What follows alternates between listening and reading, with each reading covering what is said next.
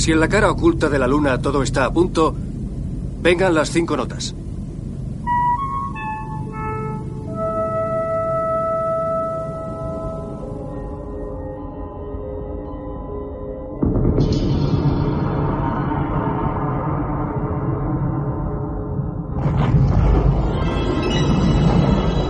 Mira, mira. ¿Qué es esa luz? Se está acercando. Siento que me observan. ¿Has sentido eso? He visto una sombra oscura atravesando la estancia. ¿Has oído eso? Ha sido como un susurro. Sí, viene del sótano.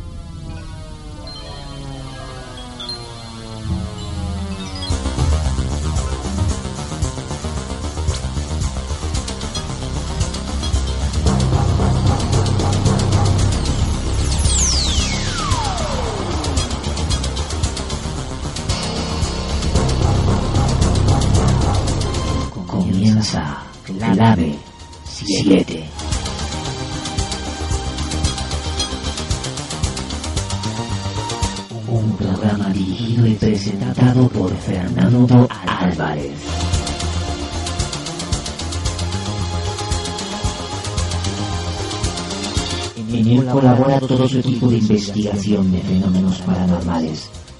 Clave 7.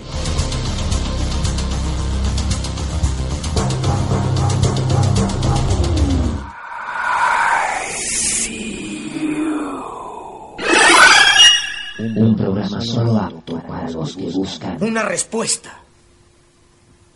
No es una locura, ¿verdad?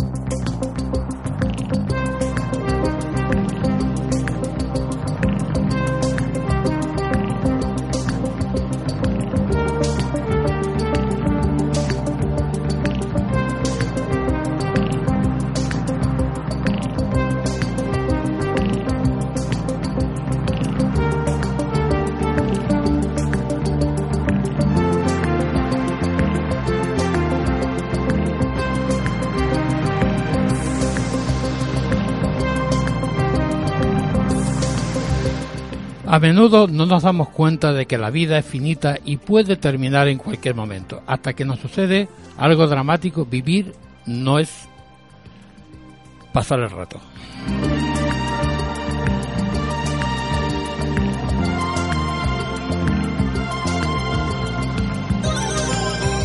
La vida no vivida es una enfermedad de la que se puede morir, repetía el eminente psicólogo Carlos Gustav a sus pacientes. El tiempo fluye, los días pasan y cada segundo que vivimos es un momento que ya no volverá. La vida, nuestra vida, avanza implacable, porque una cosa es estar vivo y otra bien distinta es vivir la vida. Una noche más un juego de palabras para comenzar una nueva andadura radiofónica que durante 120 minutos nos llevará a comprender que no somos simples espectadores del tiempo y el espacio que nos rodea y define el, escenario en el que nos movemos y otra muy diferente es intervenir en el guion.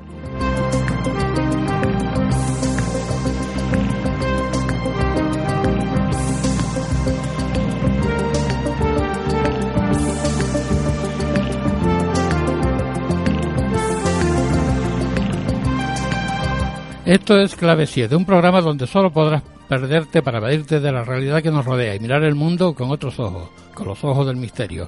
Les habla Fernando Álvarez y desde el control les saluda Charlie Peña. Buenas noches, Charlie. Buenas noches. ¿Qué tal? Pues aquí estamos como siempre. Él será el encargado de hacer todo lo posible para que nuestras voces y nuestra peculiar forma de hacer radio llegue a ustedes de la mejor forma posible. Tenemos también a nuestra compañera y colocutora eh, Levací. Buenas noches, ¿qué tal? Buenas noches, Fernando. ¿Cómo estamos? Muy bien, Hoy viene con calor. lo tengo que decir porque aquí en antena. Aquí no se ve. Aquí, no se ve, pero bueno, hay que describir. Bueno, yo para describir soy muy malo. Pero bueno, no, después nos, nos vas a sorprender con algunas cosillas. Y tal, nos ¿no? da tiempo, sí. Sí, ¿verdad? Sí. Bueno, también tenemos a, a nuestra amiga Luz Peña, ¿qué tal? Hola Fernando, buenas noches a todos. Buenas noches, ¿no? Buenas noches. Yo, tú sabes que yo aquí apuntada. De siempre. Sí, Bien, tenemos, muy bien, y- y, tenemos a, a unos nuevos invitados, ¿no? Bueno, nuevos no, viejos invitados. Pues yo quería decirlo para que no fueran lo de viejos, pero bueno. Te- Jesús Sí. Tren, buenas noches, Buenas ¿qué noches a tal? todos, un saludo. Tenemos a Fernando Arraiz, buenas, Buenas noches, noches, ¿qué tal? Y tenemos un invitado especial. Que, que ha escrito un libro que es Antonio Montedeoca, buenas noches. Muy buenas- Antonio Pablo, Pablo, Pablo Montedeoca. Muy buenas noches, Que Fernando. ha, que ha escrito un libro que se llama El, el principio de los orígenes, ¿o él? No. A ver. Viaje, no, eh, ya, ya me acabas de... de- Ay, lo, lo acabas de escribir tú. A ver, De- de vuelta, vuelta, al Dios mío, origen. o sea, de vuelta ¿Lo origen. escribiste tú? Sí, pero es que, bueno, ya... Que me un- pierda yo, No, por de- Dios. De vuelta al origen, de vuelta al origen. Disculpa, es que me, me sacaste. Me llevaste a Ucanca. Te llevé a Sí, Ucanca. me llevaste a Ucanca. Pues lleva, transpórtanos a nosotros a Ucanca. Pues no sé, eh, eh, vamos a ver, eh, eh, esto es una historia que no está cerrada. Eso es lo primero que quiero dejar para que los radioyentes se queden un poco sintonizados. Esto es una cosa que comenzó, nuestro Pacolín, Paco Padrón, Paco Padrón, nuestro gran Paco Padrón, comenzó esta, esta andadura y yo me vi como un testigo accidental desde Las Palmas, la isla hermana también de Las Palmas, y me fui a hablar con los testigos, los primeros testigos que yo conocí, que eran los chicos, eran cuatro chavales y una chica joven, y después he conocido por el camino Mira, tanto a Jesús que no, que, Bueno, me- que me voy a, so- a- a pensar palabras, alguna sobran- cosa. so- sobran palabras porque no, no, pero Fernando me he emocionado mucho. Hablé ayer con él y los dos creo Yo que no me emociono al verlo, pero bueno. los dos lagrimamos por teléfono, vía telefónica, porque recordamos a, a nuestro gran Paco Padrón y me y me contó un poco cómo fue la transición, de cómo trascendió, ¿no? Y entonces yo quería saber de primera persona eso y sobran palabras quién está aquí, ¿no? Claro. Y me emocionó sobradamente porque yo quería a Paco, o sea, sobran palabras. De hecho, él nunca, yo nunca coincidí con Jesús, pero sí te puedo comentar que estábamos muy entrelazados. A mí me decía Pablo Turbo, eso me decía Paco, ¿por qué? Porque yo era un enamorado de los coches turboalimentados. Y yo pensaba antes y hablaba después, o sea, era una cosa extraña. Él me decía, Pablo Turbo, estate para, Sí. párate ahí, ¿no? Eh, O sea, eh, te cuento ese tipo de pues, bromas pues- con pues si te digo Pablo Turbo y, y el Nube, pues ya lo tenemos Pues ya claro, está, ¿no? ya está, sobran palabras, ¿no? Y, y así fue, así fue, te- dándote pinceladas. Y entonces, verme con este señor, sobran palabras. O sea, para Mm. mí ya, si él le parece justo, ya es un hermano del alma, de verdad. de verdad. Bueno, Pablo, cuéntanos, ¿qué, qué tal el libro? ¿Cómo Mira, se te ocurrió hacerlo? Mira, eh, mira, eh, es que tengo que... Porque re- esto sucedió en el 92, Año ¿no? 92. Recuerdo yo. Esto fue la noche madrugada entre el 11 de octubre del año 92, 12 de octubre del año 92, cuando se cumplían los supuestos 500 años eh, del descubrimiento de América, que caía un lunes, la fiesta el día 12. Vale, era un domingo lunes. Y yo me enteré, esto fue domingo lunes, yo me enteré el miércoles, porque Paco Padrón hacía la entrevista a los testigos, a los chavales, ¿vale? Fue Mario y Sergio, y yo desconocía lo de Jesús, y entonces yo me personé el sábado siguiente, o sea, calentito, calentito, ¿vale? Y aquí tengo unas fotos que saqué ese día, que no te dije nada, ¿vale? Para que vean unas cositas ahí que encontré, o sea, que encontré con, con, dos de los testigos que estaban allí, porque hablaron conmigo tres chavales de cinco, ¿no? Y bueno, un poco así a grosso modo, y fascinante, fascinante Fernando, o sea, me doy cuenta un poco de que la gente, por lo que ha ocurrido hoy en la presentación, necesita enamorarse de las historias, de, voy a decirlo así con mucho respeto, los cuentacuentos, con el respeto que contiene esa palabra, el volver a sacarnos, ¿no? El alma que está ahí, ¿no? Que está con una tangencia muy brutal, ¿no? Y este tipo de historias se unen a eso, porque Paco Padrón, cuando las saca a la palestra, le da una pasión increíble. Y él pensaba que eso era simplemente una noche con una operación militar en plan maniobra. Y con el tiempo la cosa se reconvertió. ¿Sabes? Y hay más cosas. De hecho, esto no está cerrado. Las amenazas que hubieron con gente del albergue que no hablaran, o sea, no estamos hablando de, encuentros en la tercera fase, que es válido, pero como intentaron taparlo, ¿no? Aquí no ha pasado nada. Yo estuve trabajando con el gran Emiliano Betancourt Espósito, sobran palabras, eh, y con su señora María Gómez, que me abrían las puertas de la casa, y Emiliano con sus contactos militares, pues preguntó a sus contactos y él tenía claro que no había pasado nada. Claro, con el tiempo yo encontrando a gente en el camino, le empecé a transmitir cosas y él empezó a dudar. Y me llevó a decir, mira, es que ya dudo de mis supuestos contactos. Escucha eso. O sea, ya estaba ya como que ahí había mm, ocurrido otra cosa. Y Paco Padrón automáticamente borró del camino, aquí Jesús podrá decir también su parte si quiere, que aquello había sido una simple cosa y, y nada inventado por mentes calenturientas de gente joven, Sino mucho más profundo. De hecho, de hecho, y ya te concluyo en este pequeño inciso, de esta investigación, el matemático, que es uno de los personajes del libro, y un servidor, sacamos un libro llamado El Método PEN, Parámetro Estelar Métrico Numérico. Y me mandaron cartas de amenazas a la farmacia donde trabajaba. Vale. Vale. Mm, Por Perfecto. ahí van los tiros. Mm, Yo te cuento después algo, algunas otras historias. No, no, vale, vale. Eh. Pablo, vamos a Sí. ver. eh, yo quisiera saber, porque quiero quiero invitar también Sí. a, presentar a Héctor, que no. Es Sí. Néstor. Ernesto. Ernesto. Ernesto. Ernesto, perdona. eh, que no te había presentado antes. Pero él es un. un, eh, eh, tiene testimonio y además Sí, estuvo sí, allí increíble. en, la, en, en el Valle Ucanca, no sé si eh, en relación con el, con Lo- el mismo tema, pero bueno, mm, ya después le- ya lo ya lo él lo mirará y lo, y lo comentará, ¿no? Noches. Buenas noches.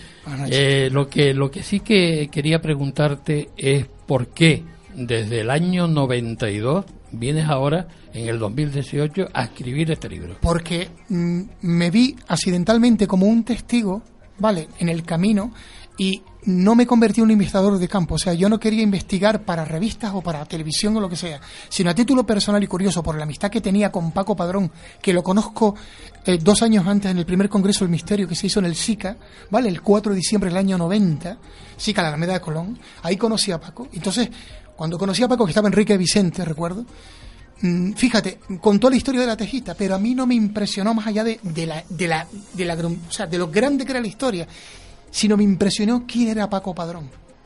Porque aprendiendo a conocer a Paco Padrón, conoces el tema de la tejita.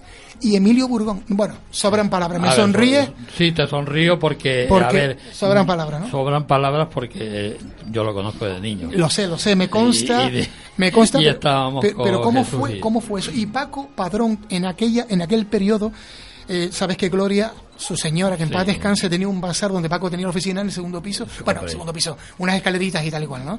Claro. Y mm, te comento, te comento que Paco Padrón, eh, eh, nosotros, yo estaba trabajando en una empresa de agua imantada. No sé si te recuerdas el Indubac Vital, el embudo con imanes terapéuticos. Vale, teníamos la central en Las Palmas. Entonces Paco Padrón había llegado a un acuerdo con, con mi jefe, recuerdo el nombre, Antonio Seijo, que era abogado, y se sumó a vender unos productos en, su, en la tienda de Gloria. Entonces, cuando ocurre el incidente de esa, el día de auto, el día de, ¿vale?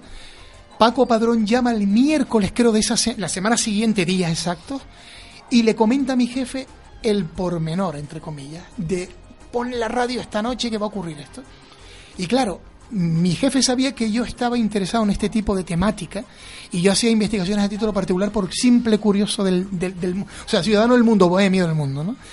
Y, me- y entonces me dijo, mira Paco, te voy a pasar a Pablo. Entonces, hablando con él, me cuenta por arriba, oye Pablo, vas a escuchar cómo, cómo era Paco, no, todo ah, tal. Digo, no, no, mira, yo es que no sé si tal, escucha lo que te va a interesar. Digo, mira, puedo hablar con los chicos y me pasa un testigo.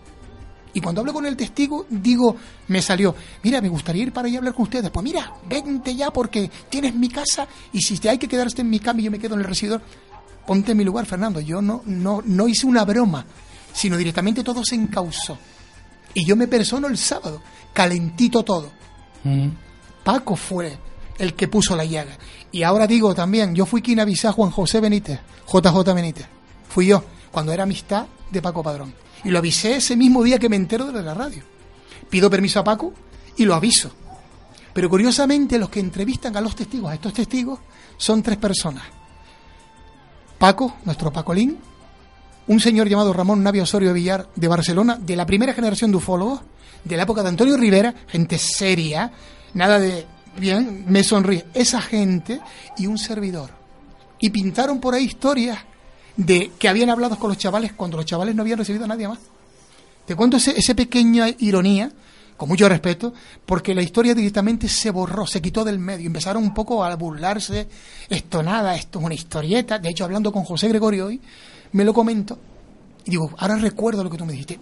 Salto aquí y allá para que veas un poco cómo comenzó esto. Aunque José Gregorio en esa época no se, no se sabía ni dónde estaba. No, no, no, no, exactamente, ahí no estaba, él no estaba todavía ahí, ¿no? Eh, Por edad y todo, o sea, Vale, pero eso fue un poco la incursión. Entonces, cuando llegué allá y veo a esos chavales cómo cuentan la historia, con la impetu de la juventud, pero con tanta honestidad y digo, no, aquí ocurrió algo. Y claro, lo que cuentan, a lo que yo sentí, puede ir más en relación a lo que yo redacté 2018.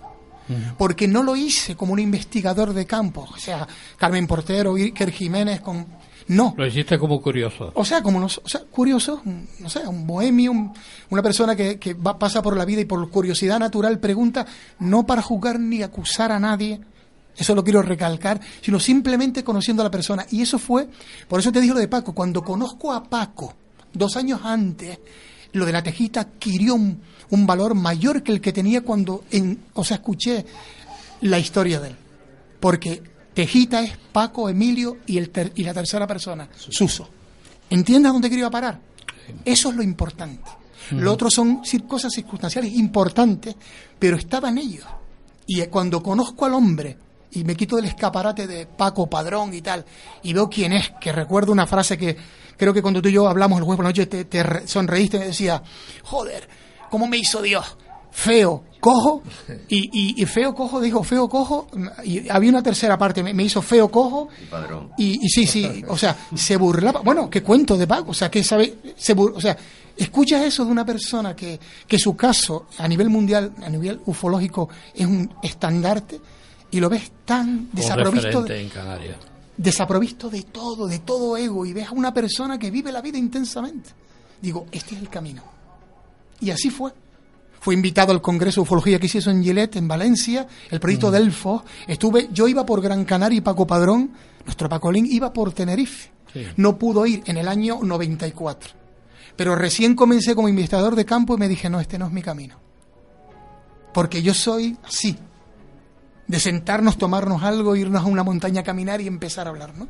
Y entonces, ¿por qué quiero hacer hincapié en el libro? Porque Paco Padrón me lo pidió. Escribe sobre esto, Pablo, por favor. y fue poquito, después de tanto tiempo. poquito. Aunque ahora recuerdo, y perdona que te interrumpa, felicidades por el día de, de hoy. Ah, sí, Pablo. gracias, gracias. Dale, gracias, muy amable. Vale. Pero bueno, cuéntame, ¿cómo, de, de qué va la historia? Mira, ¿De qué vamos va a ver, va la- ¿Tú, tú fuiste Sí, testigo? ¿Te, con- ¿Qué te contaron? Accidental. Me cuentan la historia y cuentan que ven, ven, o sea, están ellos en, creo que era en La Esperanza, ¿vale? Es un lugar de aquí que, que se llama La Esperanza, ¿no? Se llama- eh, ustedes le llamáis a, uno- a unos cafecitos un nombre... Carajillo. Carajillo. exacto. Iban- fueron a tomarse unos carajillos y dicen, vamos a subir para arriba. Y ellos no pensaban subir lo que era el Teide. Parece, tú vienes de Las Palmas, parece que vienes de, de China o algo. A ver. Bueno, pues, o sea, pues sí, porque, bueno, yo ahora soy tinerfeño. Cuando estoy allá soy canarión. Ah, vale. De- o sea, quiero islas hermanas. No estamos separados por ningún mar, ¿vale? Por supuesto que no. Yo me siento y me tratan muy bien y los quiero con locura. O sea, yo ahora estoy aquí, soy tinerfeño, ¿vale? Suben para arriba y se entra en una didáctica del fenómeno ovni y de la ocultación de lo que hay detrás. Fíjate la no casualidad, la programación llamaríamos. Y cuando se dan cuenta están llegando al Teide. Ya no iban a volver para atrás.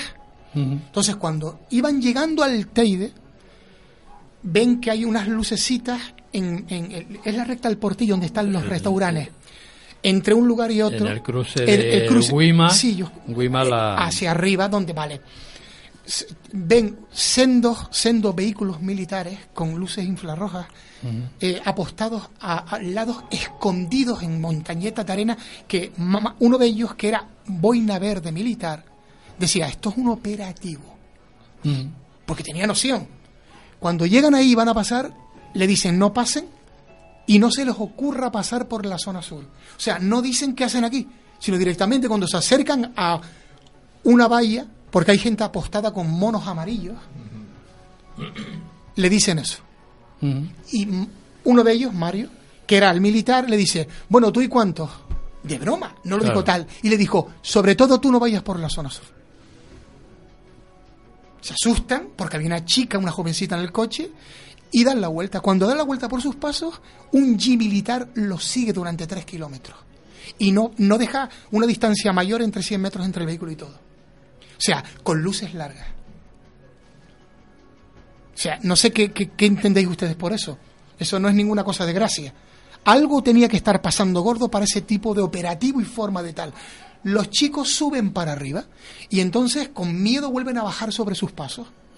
Cuando van bajando, después de que, empieza la arboleda grande, los pinos y tal, no sé, esa zona no la conozco, cuando ya empieza y a los árboles bajando el Teide para la esperanza, ven, va- ven subiendo lucecitas pequeñas entre pinos y abeto, eh, eh, arboleda, ¿no? Entonces Mario dice, mira, vamos a parar ahí que ahí sube algo. Y entonces, ¿qué pasa? Se encuentran un convoy no menos de ocho vehículos y no más de diez, con una forma súper diferente a los vehículos militares españoles que Mario Boina Verde conocía. Porque Mm. había estado en todos los cuarteles de tierra del ejército de tierra. Y él dijo, esto no es normal. De hecho, no veía las cabinas a los conductores. Y llevaban luces de posición y vehículos grandes con un, camufla- un camuflaje, con un concepto mimetizado. Y él dijo, estos no son vehículos nacionales.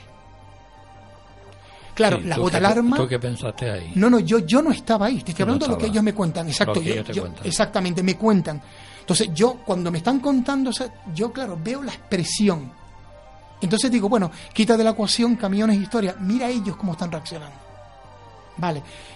Ellos se quedan tal y él dice, mira, esto no es normal. Lo que hemos vivido atrás con esto, aquí hay un operativo grande. Y él le pareció ver, y aquí lo dejo entre comillas, matrículas extranjeras.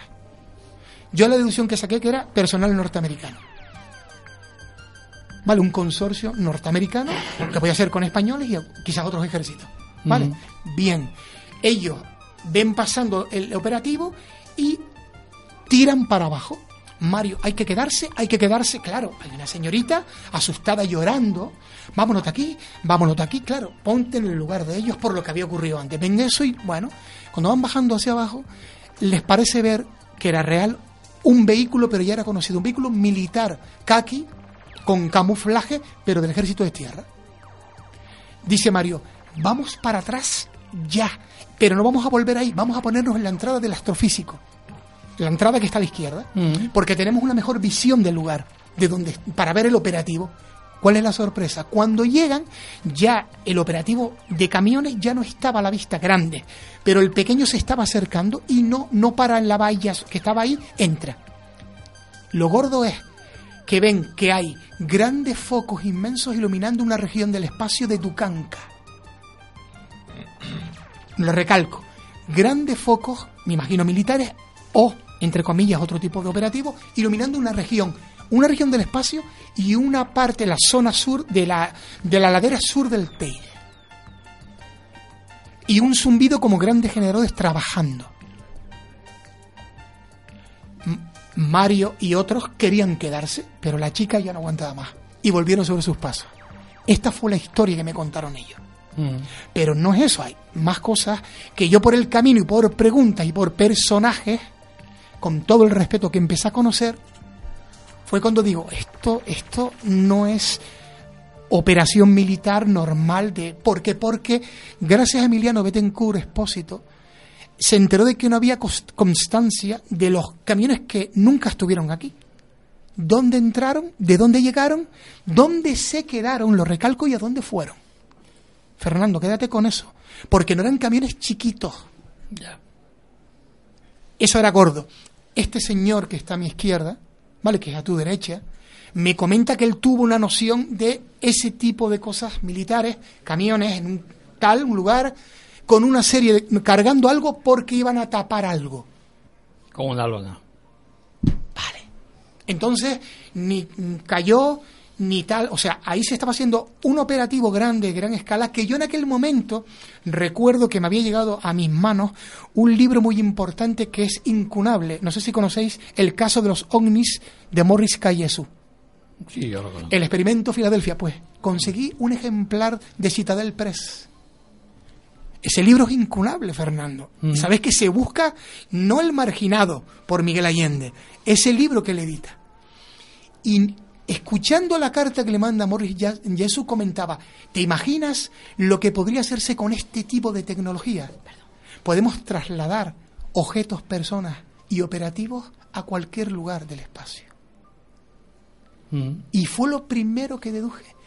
a nivel deducción personal y con toda la prudencia del mundo. Sí, que pensaste que habían están, estaban haciendo un experimento Cogiendo- en la zona del Teide. Exacto, Ucanca, todo, porque es ahí. Y pensé, voy a soltar y arriesgarme para mí. Yo dije a uno de los testigos, ¿y si esto fue un traslado de personal y equipos a la cara oculta de la Luna para llevarlos a Marte? Porque la clave es Marte. ¡Pam! Se Sí, lo pero- comenta a Paco y Paco tiembla. Eso recuerdo cómo se me quedó. ¿Cómo? ¿Y dónde sacaste? ¿Sabes cómo era Paco? ¿Te puedo eh, Sí. interrumpir un momento? Un momentito nada Por Dios, más. por Dios. Eh, Ernesto, eh, cuéntame la historia del, del isótopo ese que tú dices. Vale, ok. Me tengo que remontar como 40 años atrás. No voy a dar nombre, pero bueno, tengo que darlo, porque mi relación con él, que fue el primer director que tuvo el centro de visitantes del Teide, cuando se inauguró el centro de visitantes, se buscaba una persona que fuera muy eh, versátil, que tuviera conocimiento de todas las lenguas, que tuviera conocimiento de todas las lenguas. Y este era un gran políglota, conocía todas las lenguas del Ok, sí. habladas, eh, lenguas muertas, etcétera. Y un señor muy mayor, muy mayor, de casi 90 años, que llegó aquí, fue el primer director de, de este centro. Y él me llevó a conocer un cono volcánico que había, mm, discrepo en lo que tú dices de Ucanca, pero no es en Ucanca, es en el Valle del Teide, pero detrás del centro de visitantes, hacia los Realejos. Vale, ahora me está Entonces, cuadrando más cosas. Él me llevaba a, yo iba a visitarlo a él cuando teníamos una gran amistad y me llevaba a visitar este cono porque a él le parecía muy interesante. Él vivió en el Tíbet, en Ceilán, fue budista, es budi- era budista, ¿no? Y, y cada vez que entrábamos en este cono, a los 10 minutos salíamos completamente morenos, hasta la planta de los pies. Habíamos recibido una radiación y el fondo del cono este, que era como artificial, no era un volcán, ¿no? Era como si hubieran quitado todo la- el sable blanco del Teide y hubieran puesto allí lo que eh, los astrofísicos después dijeron que era un ansible. Era un faro cósmico. Se sacaron muestras de este mineral, era como la olivina, lechoso y casi transparente, ¿no? Y cuando nosotros entrábamos, Juan, Matute y yo, este hombre Tachi, el ser feliz, nos sentábamos allí, pues a los 10 minutos salíamos en un estado completamente eh, diferente, ¿no? Estado de relajación, tranquilo y morenos. Hasta los sobacos estaban morenos, vestidos con Sí, sí, sí, te sombrero y tal. ¿no? Habíamos recibido una radiación fuerte. Él dio aviso al astrofísico, departamentos de física, que fueron eh, especialistas, tomaron muestras del mineral aquel y se, eh, la información que yo tengo es que no está en la tabla periódica de los elementos de la Tierra. ¿no? Eh, supuestos teóricos, que era un ansible, un faro cósmico con una, eh, eh, eh. Propiedades. Sí, unas propiedades tales que emitían un isótopo, a fin de cuentas, ¿no? Porque Emitían podía alterar. a un punto Emitía- concreto. Continuamente emitía una señal eh, en una varia, en una Frecuencia. Frecuencia, en una sí. frecuencia Sí, dada sí. X, ¿no? sí, tengo más datos de esto, ¿no? Los datos que tengo son que yo lo pasaba de miedo. Cuando estaba allí era como entrar en un sitio privilegiado, ¿no? Lo visitamos varias veces, etcétera. Y la siguiente vez que volví a ir a, a que volví a visitar a Juan fue ya mucho tiempo después y calculo que fue por el, por el 92. Yo 92. estoy hablando de 40 años atrás, pues fue en el 92 después. Eh, mm, el lugar ya no lo encontraba, ¿no? ¿Qué me suenas? Y en una de estas noches, pues me veo que aparqué cuatro latas que yo tenía y en el portillo y me fui caminando porque vi un cono de una, una especie de un una semiesfera, ¿no? De luz impresionante en la parte de atrás donde yo conocía este cono, este sitio, ¿no? Y vi que había un movimiento medio extraño, ¿no? Fui de noche, yo siempre voy al Teide de noche, vivo en La Esperanza y cada Sí. rato me voy para arriba Sí, de claro, paseo claro, o a ver a mis amigos del Teide. Sí. Lo cierto es que me- a mí me impresionó aquello, ¿no? Y dejé el coche aparcado y empecé a caminar por senderos de esa zona volcánicos y tal. y aproximándome una cosa que, que no era normal.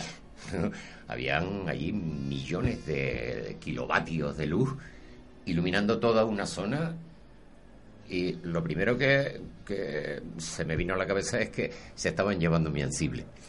Entonces, Se estaban llevando el faro. vale, vale, vale. vale entonces, Alguna operación había. Entonces, eh, en una de estas veo una guagua, para mí era blanca, ¿no? Sí, como- he oído testimonios de gente que habla de, de- de una guagua amarilla, una guagua grande, militar, con tíos armados, vestidos de blanco, ¿no? Con Cristales- cascos, cristales, eh, etcétera, cristales que no ahumados. son los militares que nosotros Sí, sí, sí, sí, me suena la guagua del área ¿no? 51, vale. Y habían parado una guagua que subía de La Esperanza hacia el, hacia el Teide, hacia Sí, el Parador, sí. par- con turistas, ¿no? Los pararon y lo que yo vi desde las peñas donde estaba allí escondido, Sí. que bueno, si me cogen me van a meter en la guagua también. Hicieron salir a todos los turistas que iban en la guagua, mayores, menores, hombres y mujeres y tal, y los metieron en la otra guagua que para mí era militar. Ah, Que yo duró como una hora que yo estuve por allí esperando y no, sal- no salieron de la guagua, ¿no? El cono de luz aquel inmenso seguía estando allí y se veía un, se veía una actividad. Yo no me aproximé, pero oí que había una actividad como que estaban me estaban robando mi, mi faro cósmico. Esto, pégate un poco más Sí, al micro, sí, por favor. sí. Y nunca mejor dicho, lo del faro, lo, tu faro, Entonces, obviamente. La, teoría, la teoría de, de este, de Juan Matute, de este amigo, ¿no? Que aparte de médico es astrónomo, hizo astronomía en el Tíbet, hizo medicina, hizo matemáticas, gran físico, o sea, un hombre de, de un conocimiento universal. Sí, sí. Mm, Y encima campechano, que es lo, lo que, que encima campechano, cercano, una persona que era cercana. que era cercana, además. Que- que eso fue es extraño, del centro exacto, aquel, que es extraño ver Muy al tipo- margen de todo esto. Él fue el que Sí. hizo que fueran allí buenos expertos del astrofísico, etcétera, Claro. ¿no? Porque es un hombre muy influyente. Y eh, con el tiempo intenté ponerme en contacto con la persona, con una mujer astrónoma que se dedicaba, que trabajaba con- como astrónoma en estos temas, ¿no? Y nunca supe cómo se llamaba ni en qué había concluido su investigación, etcétera, etcétera, etcétera. Sí, eso es muy normal, eso es muy normal. Pero la información que sí que le dieron a Juan Matute, a este amigo mío, fue que aquello era un faro cósmico. O sea, si nosotros queremos viajar en el, por el cosmos, ¿no? No tenemos como punto de referencia la playa de la Tejita, eh, Santa Cruz, la Laguna y el Teide y Las Palmas, ¿no? Y las cuatro, las siete islas que tenemos alrededor. Las seis tenemos que buscar un punto hacia adelante, o sea, o, eh, o sea, estar dentro de un cubo cósmico y, y tenemos que tener seis puntos de, re- de referencia para saber en qué, en qué sitio estamos ¿no? y hacia dónde vamos. Y este era uno de esos puntos con un pulsar que está continuamente emitiendo una señal para que tú te puedas orientar cuando pasas Mm. Exactamente, por, orientación. la- por, por nuestra Exacto. galaxia y cuando pasas por el sistema Pero es que, es que me llama la Eh. atención justamente mm, un pequeño inciso. Yo hablé con militares del, o sea, gente que estaba haciendo la mili, simplemente, ¿vale? No, no eran mandos. En el Papayo 21, o sea, alerta y control, seguimiento y escucha, ¿vale? Del Ejército del Aire. Y yo recuerdo que me comentaron que esa noche, madrugada, hubo cobertura total. Te lo repito. Repito, os lo repito, cobertura total. Esa noche. en la comunicación. Exactamente, o sea, y estaban todos enfilados para allá. O sea, entonces sería importante si, si es la fecha. Porque a lo mejor ellos por, por la...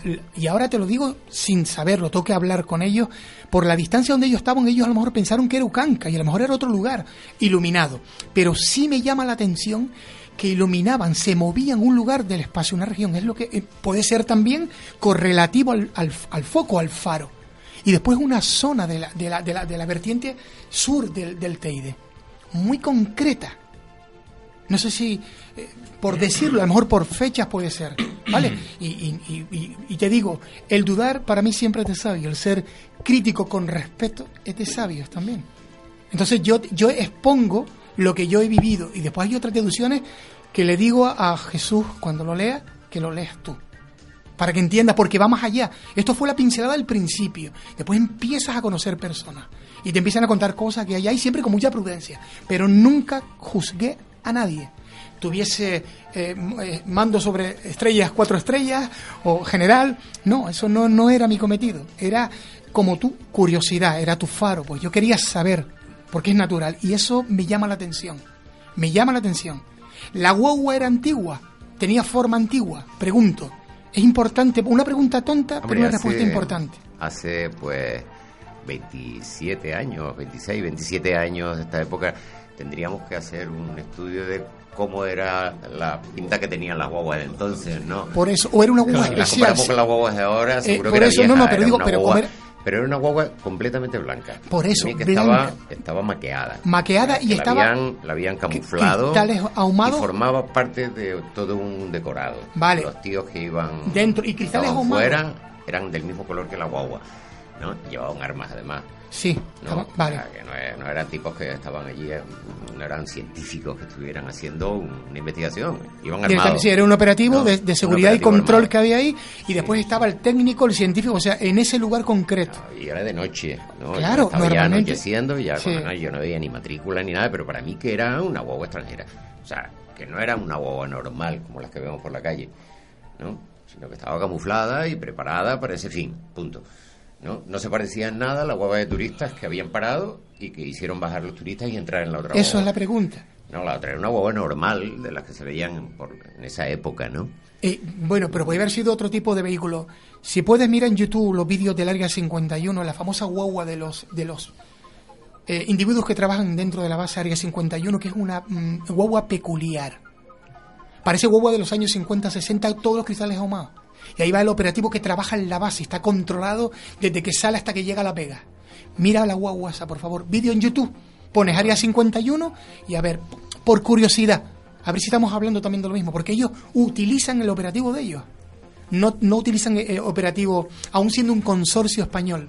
Utilizan siempre cosas y utensilios norteamericanos. Paco, mm, cuando escribiste el... Pablo, Pablo. Pablo, Pablo, Sí. perdona. No, no, no. Cuando escribiste el, el libro, me imagino que habrás tenido muchos interrogantes. Sí. y- y me imagino que este testimonio, Total. Te habrá, eh, te Claro. habrá impactado. Quiero, quiero porque abrazarlo me, más. Me sea, imagino que, que te habrá acercado me abre más mucho cosas, más. Me abre más cosas. Me Abre abre más, campo. más campo porque él me habla de la trasera del albergue. Y que curiosamente, esa zona, eh, esa zona, perdón, por detrás y, y más allá, es una zona muy concreta. Que un, un personaje que se llama Real, el matemático en este, en este libro, en esta obra, eh, me comentaba que hay un- había un lugar concreto ahí que había, que había, que había que ir. Y nos vamos a ir mañana. Bueno, eh, si no es de madrugada, vamos a ir mañana. Voy a pasar ahí la noche. ¿Vale? Fíjate, o sea, que es ¿Te recién. puedo aportar un dato más Sí, por de favor. esa zona? Sí. Hace, eh, estamos remitiéndonos 40 años atrás, Sí, ¿no? sí. Y en el lugar de los hechos yo lo podría, vamos, a ciegas casi, porque conocía los senderos desde donde vivía eh, Juan Matute, este hombre de que ahora sería de medio ambiente, ¿no? Sí, Creo, sí, sí, sí, ¿no? Sí. Y él decidió no vivir en el centro de visitantes, sino en una cueva, porque le gustaba vivir en una cueva. Fantástico. Siempre había vivido Sí, en cuevas y le gustaba esa forma de vivir, ¿no? Ok. y eh, estaba muy cerca de, de esta cueva. Curiosamente, 40 años atrás, todo eso era una cañada. Era una cañada de jable y volcánica, 100% volcánica, con la vegetación propia de arriba del Teide, pero no habían pinos.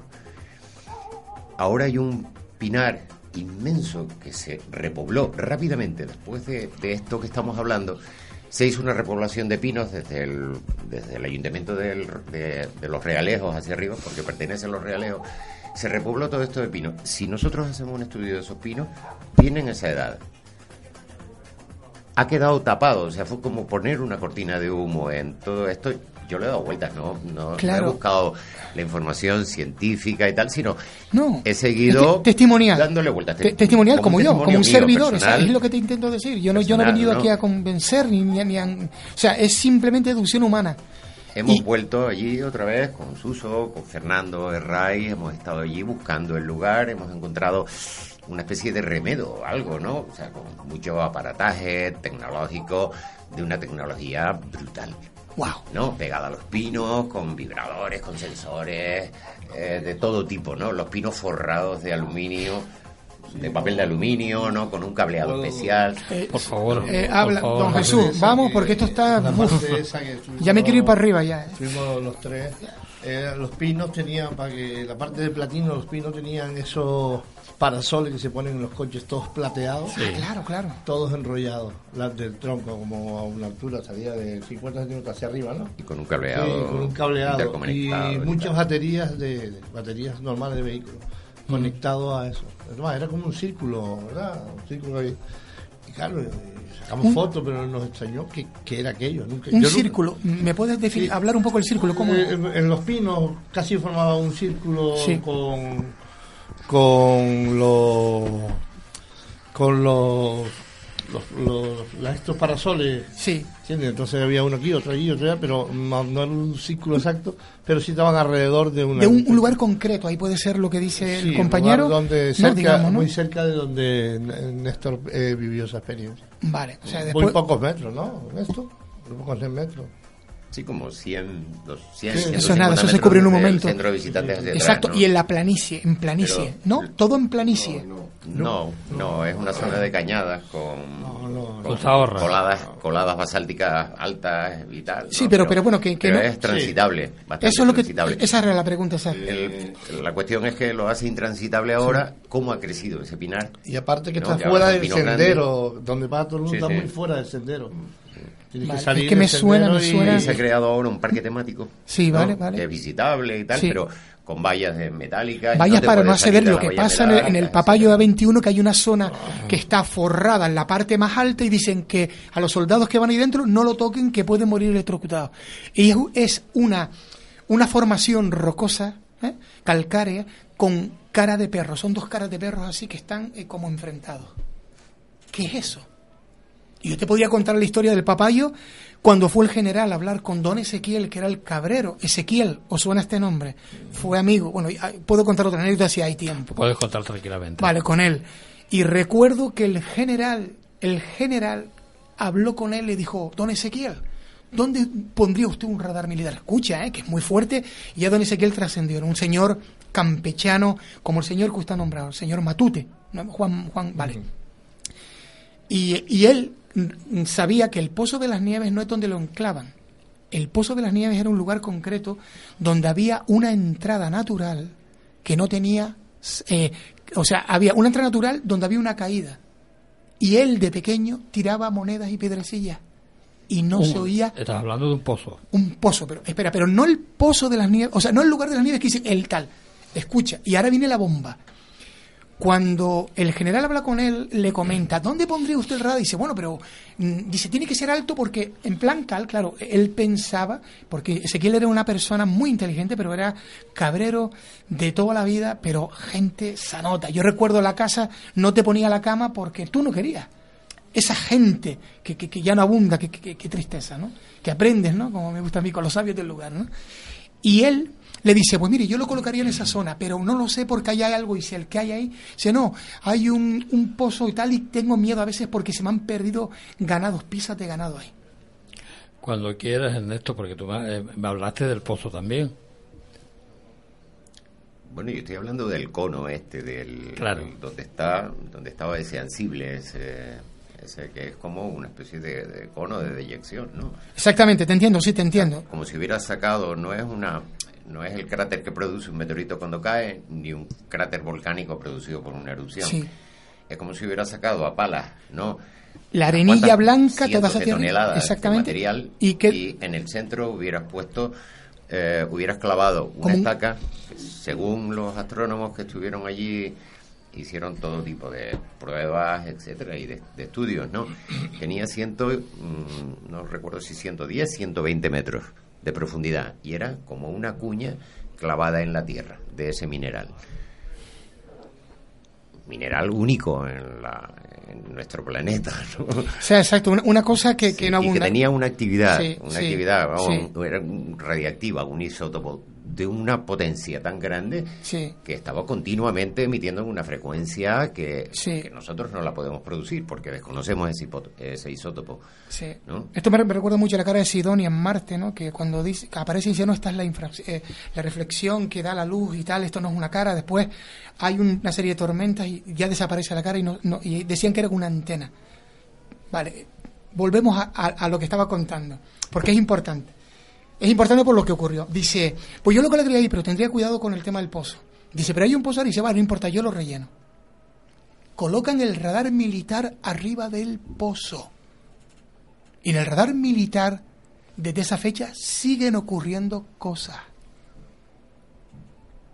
Cuento una anécdota por un contacto. Ya no está, estoy hablando del año 92-93. Una noche de guardia en una de las habitaciones de estafeta interiores, porque sabes que el radar tiene, está los soldados, está el personal civil y tal. Donde dormían ellos había un lugar donde guardaban las cosas de limpieza y varios utensilios y tal. Ellos hacían guardia, los soldados, en el interior, fuera, fuera del recinto y interior de los pasillos. Cuidaban, ¿no? Con el semen, setmen, ¿no? Y es- esa noche, el que está haciendo guardia nota que dentro de la habitación hay una vibración.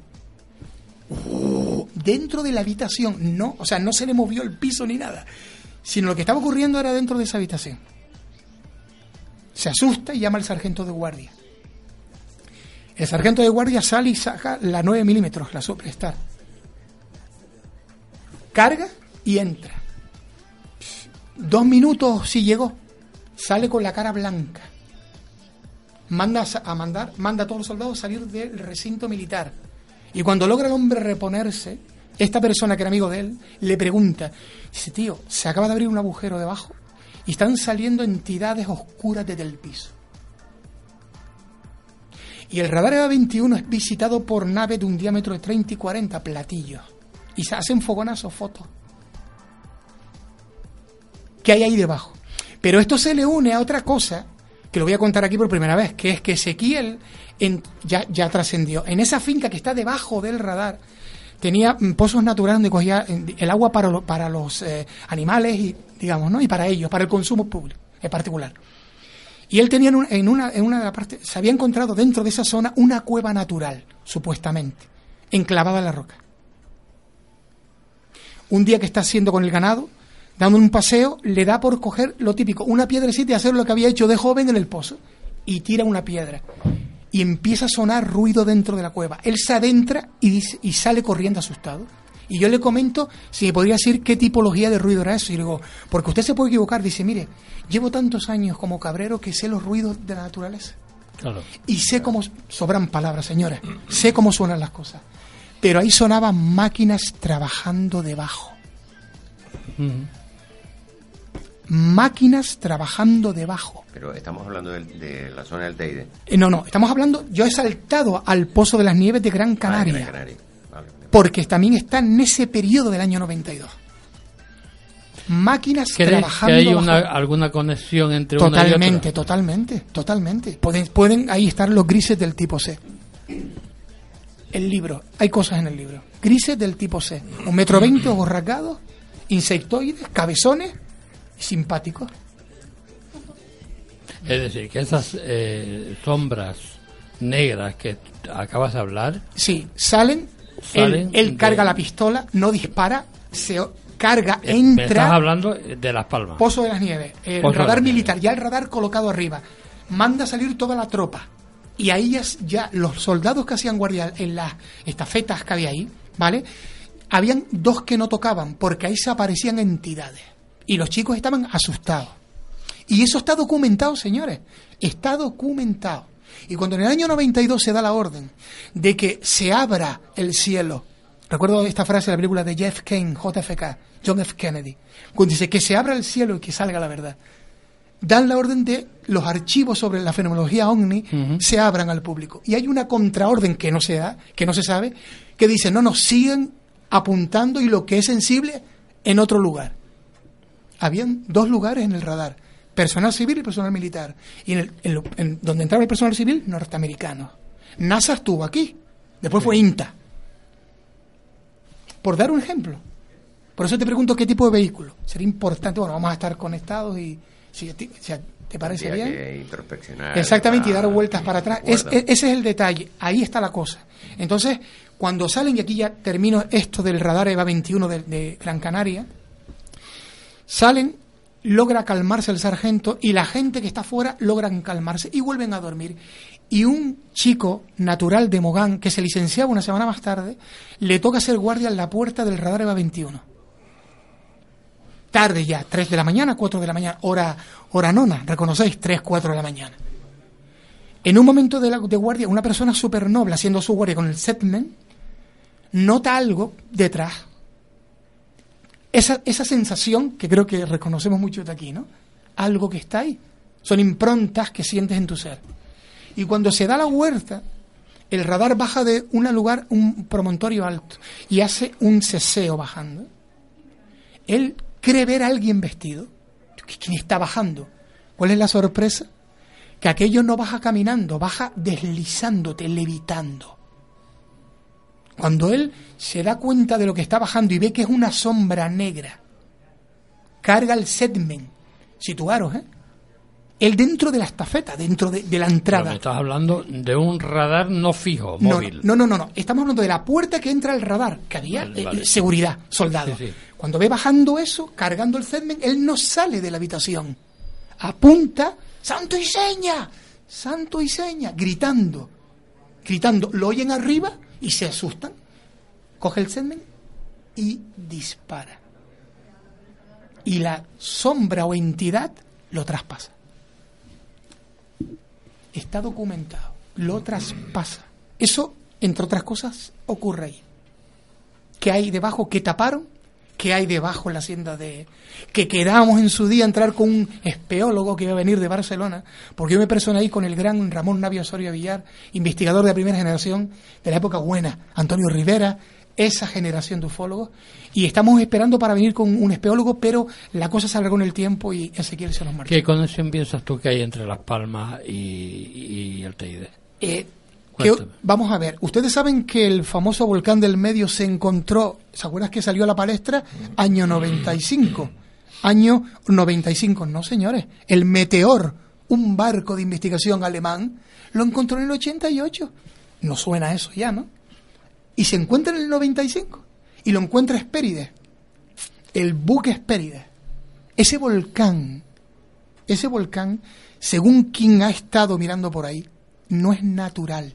Se formó. Y es un volcán en el medio. Y de ese lugar, los forestales de arriba del Pinar de Tamadaba, dice, yo los veo salir noche sí, noche no. Una noche vio cómo se iluminó la isla de Tenerife, nuestra isla de Tenerife, nuestra isla de Tenerife, los bajos de Tenerife. ¿Qué potencia lumínica tiene iluminar los bajos de Tenerife? No sé, decirme, ¿En ¿qué puede hacer eso? ¿Qué año fue eso? 92, Vale. año de. ¿Vale? Eh, a mí me gustaría añ- añadir algo sobre lo del Canca o arriba, Sí. que estaba hablando, porque que, que lo veo un poco interesante. Cuando fue sucedió ese, Sí. ese, ese fenómeno, Sí. pues yo llevaba un poquito la investigación a Paco. Entonces logré hablar con la empresa que estaba supuestamente esa piedra que había caído. Cayó una piedra, pero la piedra no se movió más de 20 metros, según. Claro. Y, y tendría un 2 metros de diámetro, más, más o menos. Pues mira tú, inmensa. Entonces eh, llegué a hablar con el dueño de la empresa y me puso en contacto con el obrero que estaba trabajando. Entonces, bueno, tuve que meter una media mentira para decirle de qué trataba la cosa. Entonces le pregunté al chico que si él, esa piedra impedía el paso de vehículos de un lado a otro. Me dijo que no, que no, dice, no, que no tiene nada que ver la piedra esta con lo que están hablando, de que lo que sí veo, me dijo, es en los llanos, en las siete cañadas abajo, mucho movimiento militar. Y a veces cuando nos vamos por la tarde, y ya se hace de noche a las 7 de la tarde, vemos algún foco hacia el cielo, lo encienden y lo apagan rápido. Eh, y luego, claro, yo dije, mira, ¿a ti te, te importaría eh, que te hiciera una entrevista Paco? Ah, sí, sí, no, no me importaría tal. Ese chico nunca más supimos de él, ni de la empresa, ni de nada. No hubo manera de localiz- localizarlo después de que lo comentó eso y se quedó ahí. ¿no? Incluso cuando hicimos la serie de Fenómena, que hicimos un apartado también sobre ese caso, ¿no? Seguimos, seguí insistiendo porque tenía los teléfonos de ellos en aquella época, los fijos de la empresa y nada, nada. No se supo no más. se supo nun- nunca más, nunca no, no pudimos localizarlo para nada. Y respecto a los camiones, yo vivía justo al lado de un cuartel Sí, eso es. Eso es. que veía bajar camiones militares, pero eh, hay una hay un tráiler que se llama, ¿no? Que, tiene, eh, que es como un remorque que, que- que carga más que el camión normal, Sí. eh, con tierra blanca. Lo llegaban, aparcaban allí dentro del cuartel, lo tapaban con una lona y estuvo allí un tiempo. Después se lo volvieron a Sé que bajaban del Teide porque una vez subía y los vi bajar Y ahí no son los camiones que están a la casa, en el cuartel. Entonces, con el tiempo empezaron a subir, a subir, a subir. Vinieron y a los dos, tres días vinieron vacíos. Pero era arena de arriba porque yo conocía la arena aquella, ¿no? Unas ahorras muy finitas blancas, como que estaban haciendo algo allí en la zona esa. ¿no? Justamente de trate, estamos hablando de trate del verde. Estamos hablando, bueno, eh, no, estamos hablando del llano de Cañadas, que es justo el que está frente a Arteide, donde había antiguamente una esto de leprosos, ¿no? Había que, que Fernando tuvo unas piedras allí que ya la contará algún día. bueno, lo tuvimos los tres. Y entonces, entonces ahí eh, el chico me decía, es que yo veo abajo movimiento, sí veo militares, ¿no? Hmm. pero que no tiene nada que ver con la piedra esta que estamos nosotros, ¿verdad? Porque mira, Sí. en dos días la partimos en dos cachos y, Sí. y nada, no, pero nada, nada, nada. Entonces incluso pregunté si, Sí. si era motivo Hmm. de cierre de carretera. Hmm. Y desde donde está la valla, donde está esa piedra, había, Sí. no sé si habrán 10 kilómetros. Sí. No tiene nada que ver. Sí, ya, ya, ya, ya no, pero, pero es que llama la atención y es que curiosamente eh, también dijeron, dieron a entender que una extranjera portuguesa, creo recordar y puedo tener error en eso, había sufrido parte del percance del desprendimiento y no apareció por ninguna parte. Lo vi en un periódico de Las Palmas porque lo encontré en la hemeroteca. A mí o sea, me dijo- inventaron eh, cosas eh, para intentarla. Claro, el personal de, Desviar de- la atención hacia Exactamente. otro lado. el personal de obreros que trabajó allí me dijeron que la piedra no llegó, no rodó más de, de 10 metros, porque se frenó. Incluso creo que hoy está todavía con Sí. unos, unos hierros con vergas aguantados. Sí. ¿entiendes? Y una parte curiosa, una parte extraña, que mm, eh, hacia esa zona eh, ha habido muchos testigos de que ven bajar unos coches con gente extraña dentro. El último fue, dice que iban vestidos con un traje blanco que parecían buzos, solo que los ojos eran un poquito grandes. Eh, eran dos amigos, pero van siempre a esa zona. Esos cuatro vehículos se pudieron tomar la matrícula, pero ninguno coincide con alguien el propietario, solamente son de alquiler. Pero fuimos a las compañías de alquiler y nos han dicho, sí, sí, pero esos coches no están aquí, esos coches están en Gran Canaria, son alquilados por una compañía eléctrica y. Digo, pero mira, es este vehículo. Dice, "Mm, sí, sí, coincide con él, pero ese coche no está aquí.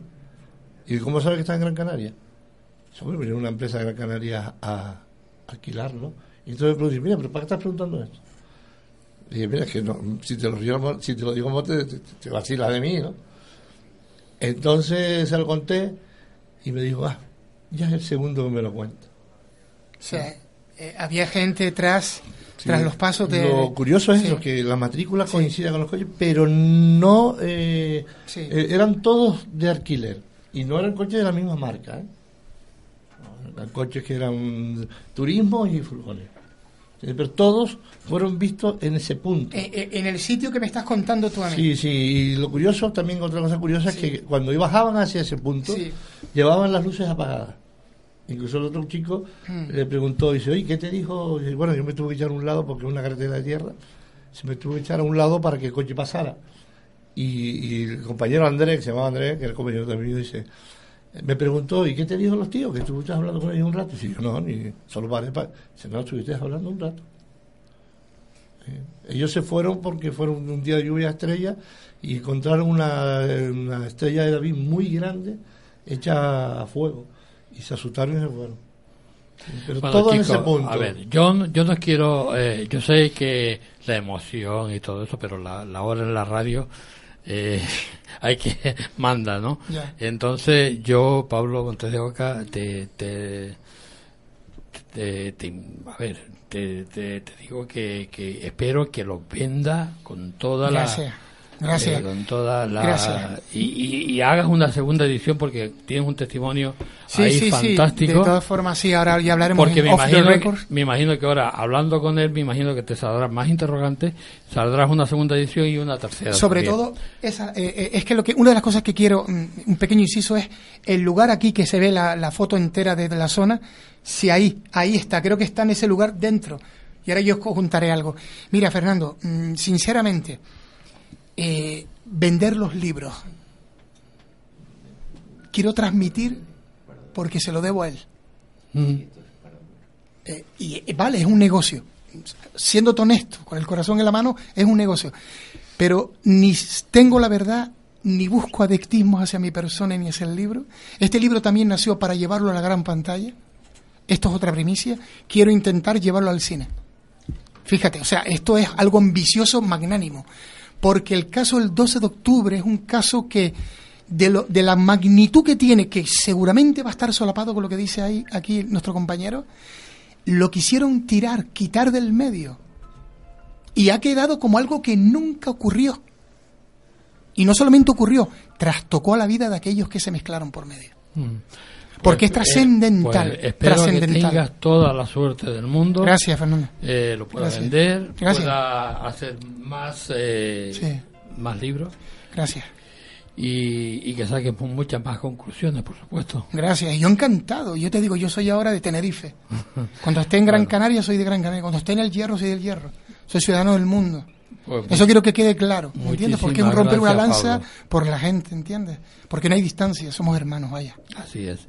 Pues muchas gracias, Pablo, Ustedes, de todo corazón. De corazón. A, a Jesús, De a. Ernesto, a Fernando Ray y a Luz. Buenas noches.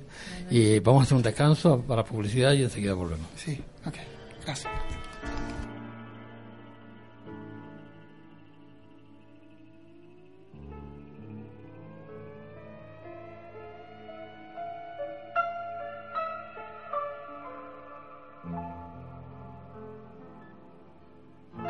Sabemos que estás ahí fuera. ¿Quieres establecer contacto? ¡Decid algo, muchachos! Grupo de pulsos móviles parcialmente polarizados modulados en amplitud. Clave 7 radio arroba hotmail.es. Escríbenos a nuestro correo. En sintonía, los sistemas funcionan. Tenemos señal completa. ¿Cuál es la frecuencia? Búscanos en Facebook, Twitter o Google Plus. Envíanos tus comentarios. Fuente confirmada. Y no está aquí al lado precisamente. ¿Posición? Clave 7 radio.blogspot.com. Habla con nosotros. Te esperamos en nuestro chat. Escuchad. Algo no va bien en esta casa. No son imaginaciones mías, puedo sentirlo. Es como una enfermedad. Clave 7 investiga. ¿Crees que la casa está encantada? Si este es tu caso, contacta con nosotros. No es que lo crea, estoy segura. Escríbenos a redacción clave 7 arroba hotmail.com. Las cosas se mueven solas ahí dentro. Por la noche cuando voy a la cocina a buscar algo de beber, siento unos ojos que me miran. Trataremos tu caso con seriedad y discreción. Ah, ya no puedo quedarme ahí dentro sola. Intentaremos darte respuestas.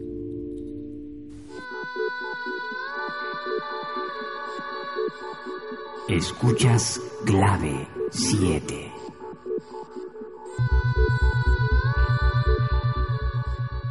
Clave 7 no se hace responsable de los comentarios, opiniones o declaraciones vertidas de forma personal por los invitados, ya que en ningún caso representarán de forma colectiva la opinión de nuestro equipo.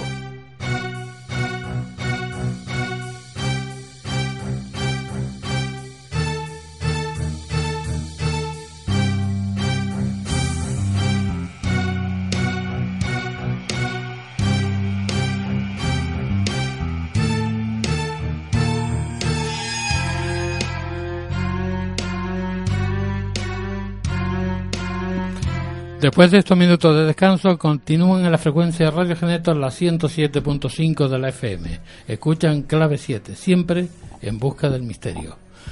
Bueno, le va así. Cuéntanos. ¿Qué quieres que te cuente? A ver, mm, antes no te ver. ah, Vienes tan guapa, ¿a dónde vas después? Eh, ah, eso no se dice. Ay, Dios mío, Dios. ¿De dónde Yo, vienes? ¿A dónde vas? Yo que quería, quería ver si la podía coger, pero no, Ah. no pude. Es más lista que yo, está Ah. claro. Eh, ¿Qué hacemos, Fernando, esta noche? ¿Presentamos a David? ¿No lo presentamos? ¿Lo dejamos de lado? ¿Qué Pero mira, hacemos? así como que no queda la cosa, ¿no? En plan, lo presentamos, sino que se queda ahí la y ya está, ¿no? Pasando calor. Pues nada, lo que quieran, oye. Buenas noches, David. Buenas noches, ¿qué tal? Bien. Bien, ok. Pues yo bien, regular más bien. Bueno. Pasando de calor a frío. Tu micro como que no sé... ¿Ahí? ¿Qué pasó Sí. aquí? Realización, no estoy oyendo nada, ¿eh? Hola. Hombre, yo sí escucho, un poco Pero alto. nos escuchamos por el estudio, ¿no? A, a ver, hola, hola, un, dos, tres. Sí, más o menos. David, ¿habla? Hola, son problemas técnicos. Cosas, cosas son cosas del Cosas directo, del directo. vale, esto no es grabado. vale. Bueno, David, ¿qué nos traes hoy? Cuéntanos. Pues hoy voy a hablar sobre la condesa sangrienta. Condesa sí.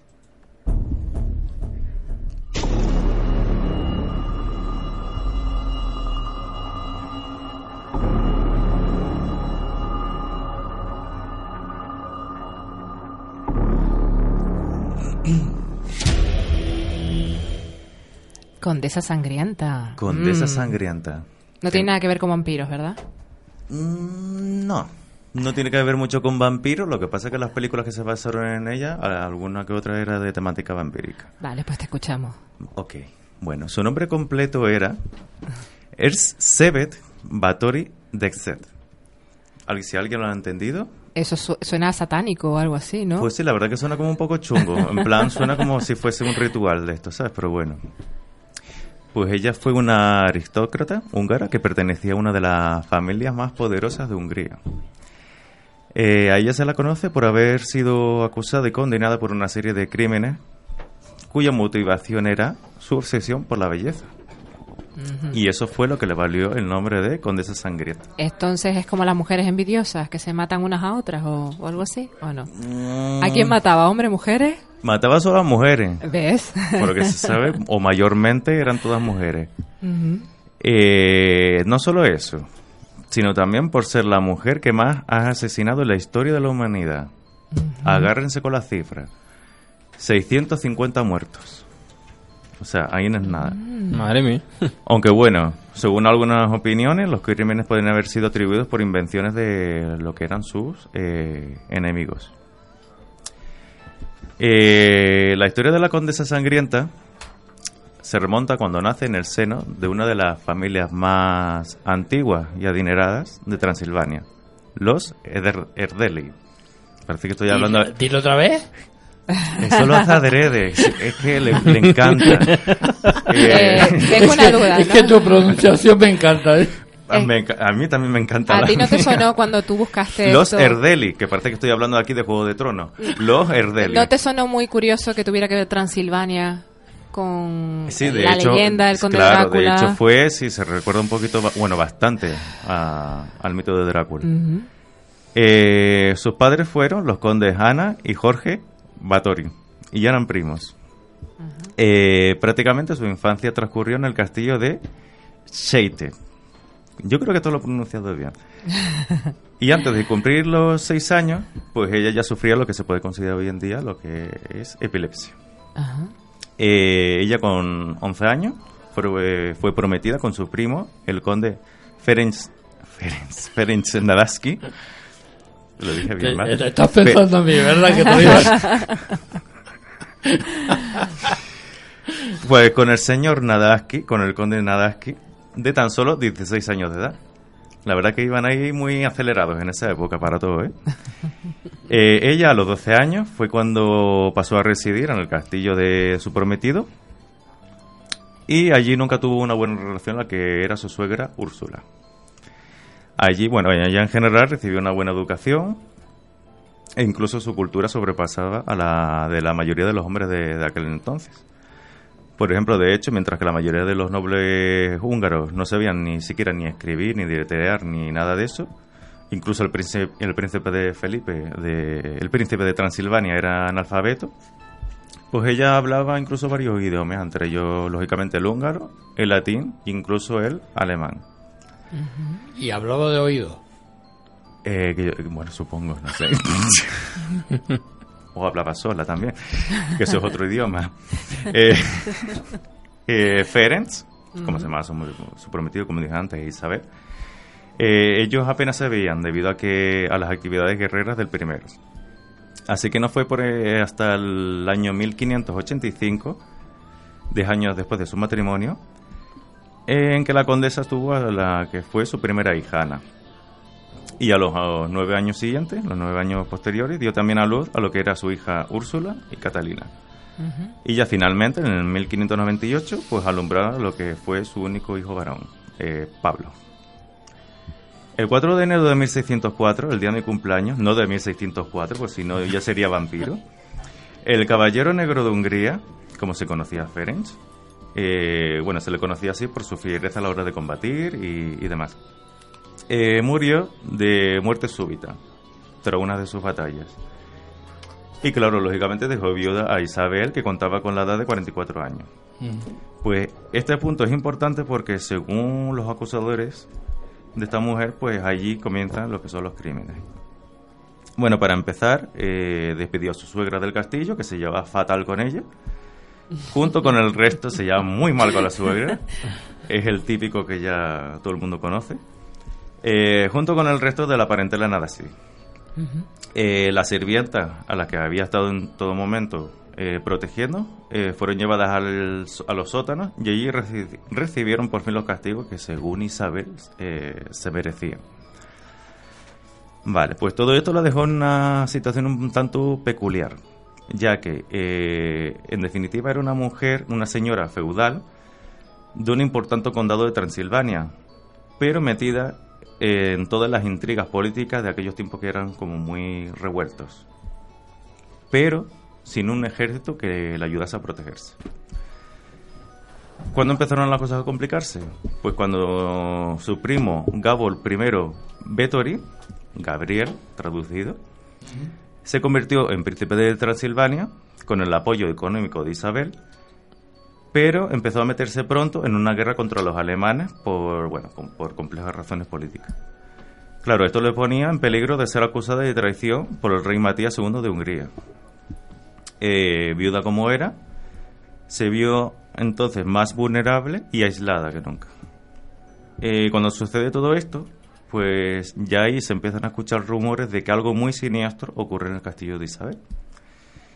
Eh, a través de un, de un pastor protestante local, eh, bueno, llegan una serie como de historias eh, en, en que la condesa practica lo que es la brujería. Eh, básicamente la brujería rosa. Que voy a comentar un momentito lo que es más o menos la brujería rosa. Porque la negra, que es la más divertida, pues ya la conoce todo el mundo. La magia rosa se relaciona más bien con la parte afectiva. Representa amor, pureza, cariño. Y es un tipo de magia que básicamente eh, lo que busca es reconstruir el bienestar de la persona, pero tanto física como emocionalmente. Pero de la propia persona que lo hace. Para sí misma, no para otros. Sí, por lo que estuve Ah. informándome, sí, para la primera persona. Voy a hacer yo un poquito de, ma- de magia de esta de rosa, a ver. No me gusta el color, pero bueno, en fin. Bueno, pues para esto, para esto, eh, ella utilizaba la sangre de muchachas jóvenes. Que eso era una acusación muy típica de esa época. Eh, se ordenó a un primo de Isabel, el conde, el conde palatino Jorge, me lo marca este, este hombre se llamaba Jorge, Jorge Turso, que estaba muy enemistado con ella, se llevaban a matar, igual que esta mujer con la suegra. Eh, pues se encargó a este hombre, junto con sus soldados, eh, se encargó para que realizara una investigación en el castillo. Eh, claro, dado que, como dije antes, Isabel no carecía de lo que era una fuerza militar propia, pues no pudo oponer resistencia. Pues bueno, pues según la investigación de este hombre, pues hallaron en el castillo numerosas muchachas torturadas en diferentes tipos de estados de desangrado y un montón de cadáveres por los alrededores. En 1612 se inicia el juicio. Eh, Isabel se negó a declarar, eh, a declararse o tanto inocente como culpable. Y no compareció. Ella se acogió a sus derechos nobiliarios. Pero quienes, quienes sí lo fueron, qui- quienes sí lo hicieron, pero claro, por la fuerza, eh, fueron sus colaboradores. El mayordomo, por ejemplo, testificó que en su presencia se había asesinado como mínimo a 37 personas, de entre 11 y 26 años aproximadamente. Mm, fue incluso el mayordomo el que había reclutado personalmente a seis de ellos para trabajar en el castillo.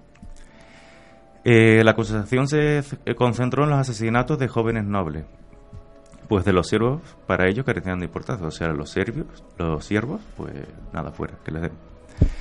Eh, la sentencia todos fueron declarados culpables. Eh, tanto algunos como de brujería, otros de asesinatos y los demás de cooperar.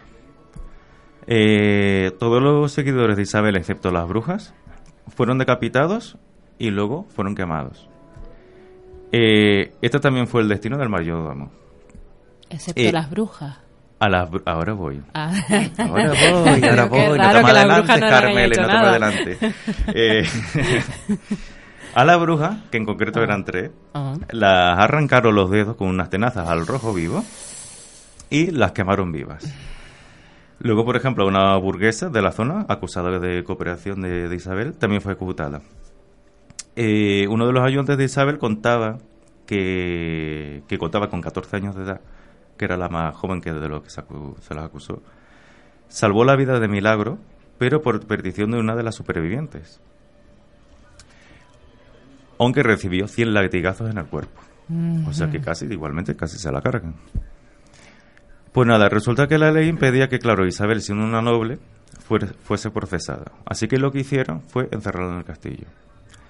Eh, la introdujeron en sus aposentos y los, los albañiles las sellaron las puertas, ventanas, etcétera Y tan solo dejaron un pequeño orificio para dejarle pasar la comida.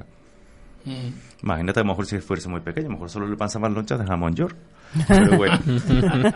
Eh, digo yo. Eh, finalmente, el rey Matías II de Hungría pidió su cabeza. Más que nada por lo que le presionaban los jóvenes Tendría que abrir la puerta, ¿no? Para dar la cabeza. No, no, no cabía por esa Bueno, rendija. a lo mejor ¿no? con un martillo le abrían un poquito más eso y ya le cogían la cabeza de ahí, pero bueno, en fin, no sé. Eh, bueno, por los jóvenes aristócratas, es que le metían un poquito de cizaña para que la fuera ejecutada. Y por la gente que había muerto en sus manos. Eh, pero, ¿qué es lo que pasó? Que el primo de Isabel, pues se, puso en medio, intervino, para que al menos retrasaran el cumplimiento de la sentencia de por vida. Entonces, por eso, así que, que la condenaron a lo que es ca- cadena perpetua en confinamiento solitario. Y le confiscaron todas sus propiedades, o sea que lo- se lo quitaron prácticamente todo. El 31 de julio de 1614, Isabel, que ya tenía 54 años de edad, eh, bueno, dictó, dictó testimonio y sus últimas voluntades a dos sacerdotes. Ella ordenó que lo que le quedaba de las posesiones, de lo poco que le quedaba, fuese dividido entre sus hijos. Ya llegó el 21 de agosto de 1614, en donde uno de los carceleros la vio caída en el suelo, boca abajo. Ya la condesa ya había muerto, había pasado mejor vida. Después de cuatro años largos encerrada, sin ni siquiera ver la luz del día. Lo cual conduce a la locura, ¿no? Yo no me imagino cómo sería eso, cuatro años Es como a una, oscuras una, prácticamente. una celda de aislamiento en una cárcel, ¿no? Sí, Te vuelves loco si no tienes comunicación con sí. nadie. Bueno, la verdad que esta mujer ya estaba loca. Sí, O pero sea más bueno, todavía. Un fisco más loca se puso. Eh, a ella le pretendieron, pretendieron enterrarla en la iglesia de... A ver. A ver. A ver cómo se llama esa iglesia. Por favor, eh. Dilo despacito. Es que no Respira. entiendo. No, pero es que me pasa como a Rajoy que no entiendo mi letra, entonces no sé lo que puse aquí. Pero pone algo como cach, cach, cachica. ¿Qué? ¿Qué? La en- pretendieron enterrarla en una iglesia. Pero como los habitantes locales decidieron que era una aberración para ellos, que la señora infame, como llegaron a llamarla ya, eh, fuese enterrada en su pueblo, además de que formaba parte de tierras sagradas, pues la llevaron a enterrar en la cripta de la, de la familia Batori en el pueblo de Exet, en el noroeste de Hungría. Eh, el que era el lugar de procedencia de, la familia. Eh, bueno, la localización exacta de- del cuerpo de Isabel es completamente desconocida. De hecho, también todos sus documentos fueron sellados durante más de un siglo e incluso se prohibió hablar de ella en todo el país. Eh, dos años más tarde, después de esto, pues los hijos de Isabel fueron acusados de traición por el apoyo que dio su madre en su día a la guerra contra los alemanes. Y finalmente la mayor parte de la familia, Vettori y Nadardi, pues huyó a Polonia. Bueno, según las leyendas, esta mujer fue una cruel asesina, asesina en serie obsesionada con la belleza, la cual utilizaba la sangre de sus sirvientas y pupilas para mantenerse joven en una época que con 44 años ya era una vieja, por completo. Sí. Sí, en esa Sí. época, con 44 años ya era como, uff, ya está muy pasada. Bueno, más que eso ha cambiado, desde luego. Sí. Pues bueno, la, la leyenda cuenta que Isabel, a su paso por un pueblo, pues encontró una anciana decrépita, con muy mal aspecto. Y lo que hizo Isabel, Isabel fue cachondearse de ella. Ajá. Y que lo que hizo esta mujer, pues le lanzó una maldición como cual gitana. Y le dijo que no se riera, básicamente lo que dijo, no te burles tanto, porque en su momento vas a ser igual de vieja y decrépita que yo. Y se ve que esto pues le afectó bastante. Eh, bueno, cuando hicieron la investigación en el castillo, eh, se encontraron, por ejemplo, a una sirvienta con el, en el cepo del patio, en estado agónico debido a una paliza que le habían fracturado hasta los huesos de toda la, de la cadera. Bueno, esto en principio no les causó mucho impacto cuando fueron a hacer la investigación, pero lo que vino después sí. Encontraron a una chica desangrada en el salón y otra que aún estando viva le habían agujereado todo el cuerpo. En la, mamo- en la mazmorra encontraron una docena que todavía respiraban, todavía estaban vivas, pero de las cuales habían sido perforadas y cortadas en varias ocasiones. Eh, de debajo del castillo exhumaron los cuerpos de alrededor de unas 50 muchachas. Según el propio diario de Isabel, eh, contaba día por día eh, sus víctimas con todo lujo de detalle, hasta sumar un total de 612 jóvenes torturadas y asesinadas. Tuvo mucho tiempo libre para hacer eso. Se nota que era funcionaria. Vale. ¿Rejuveneció? ¿Eh? ¿Rejuveneció? Eh, hombre, pero que se ve, ¿no? pero ella se tomó la molestia para investigar, ¿no? vale, pues todo este rollo y demás, pues todo esto empezó cuando muere el marido, ¿vale?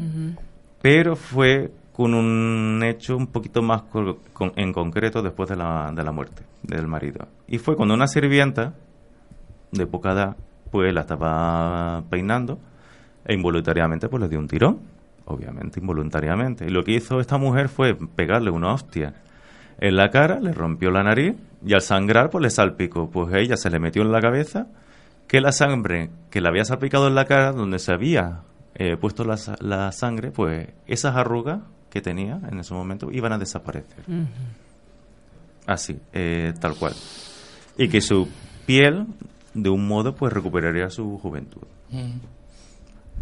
Pues bueno, más adelante de esto, eh, llegó el momento en que incluso su, se llegó a bañar en un barreño de, lleno de sangre, o al menos embadurnó todo, todo el cuerpo. E incluso se llegó a beber un poquito de ella. También otras cosas que se cuentan, según la leyenda, pues que los ayudantes de, Isa- de Isabel llegaron incluso a reclutar a niños de entre 9 y 16 años para hacer la práctica de rituales satánicos. Uno de los juguetes, entre comillas, entre comillas juguete, eh, llamado Doncella de Hierro, de Isabel, un juguete de Isabel, consistía en un sarcófago que tenía forma de mujer, pero poseía dentro pinchos, con lo cual, lógicamente, esto le utilizaba para torturar a las jóvenes que reclutaban. Que reclutaban. Bueno, las torturaba, incluso yo creo que las asesinaba, porque vamos, menuda, menuda naranja exprimida allí. Pues bueno, pues según desde el punto psiquiátrico, Isabel sería como una especie de anomalía que se sale de lo que es el patrón común de todos los asesinos en serie conocidos. O sea, que no tienen una explicación mm, lógica o no la llegan a entender. Eh, de esta ¿Le mujer gusta la, la salsa de tomate? y zumo de, de naranja, así bien exprimidito ahí. No sé. Eh, se han hecho una burrada de películas de este caso. Bueno, una burrada de películas, una burrada de libros, incluso obras de teatro, eh, prácticamente de todo. De algunas, de, por poner unos ejemplos de películas conocidas, se encuentra una que se llama Erce- Ersebet, que es una película española la del 2013 y que está dirigida por Freddy Novillo. Luego otra que es de Estados Unidos que se llama Stay Alive de, del 2006 dirigida por William Brent Bell. Y luego, por ejemplo, una ya mucho más antigua, pero esta ya era un poco en plan... Es que estaba dirigida por José Franco. Entonces, bueno, no sé yo qué temática tendría mm, eh, básicamente. Que se llamaba Las vampiras. La las vampiras. del año 71. Y nada, y ya está. Colorín colorado, este cuento acabado. Eres un copión, David. Lo de colorín colorado es mío. Ya, pero es que me acordé ahora como soy medio copio un puto lo copié. Se ve que. que. aquí nadie puede decir nada. no, no, no. No, pero- dime, dime. No, no, que iba a decir, pero es que ella se copió antes de otro que se también se había copiado del otro. ¿Ah, sí? Y así sucesivamente a lo largo de Claro, la década. claro, pero yo tenía que decirlo, tenía que decirlo. Simplemente, seguí la- sí, simplemente he seguido el juego del dominó. Así que nada. Bueno, Muchas gracias, sí. David. Bueno, eh, cambiamos de tercio, ¿no? Y ahora, ahora, ahora pasamos con contigo o con, o con Cristo. Mm, No lo sé. Aquí duelo, no estamos mirando el uno al otro, no sé yo. El mío puede ocupar, no sé lo que ocupará el tuyo. El mío con, yo creo que con ocho minutos no llega. O sea, que- o sea, me refiero que me sobra con ocho Eh, minutos. sí. Isa, ¿quién se supone que es Oiga. el director? O sea, ya me, me he perdido. Y No, tu no, micro no funciona muy bien, por lo que veo. Aquí el Eh, sonido hoy. No sé si se me escucha. No te preocupes, pasamos con Cristo y, y lo presentas con, con el tema que, que trajo ahora, que es muy, muy interesante.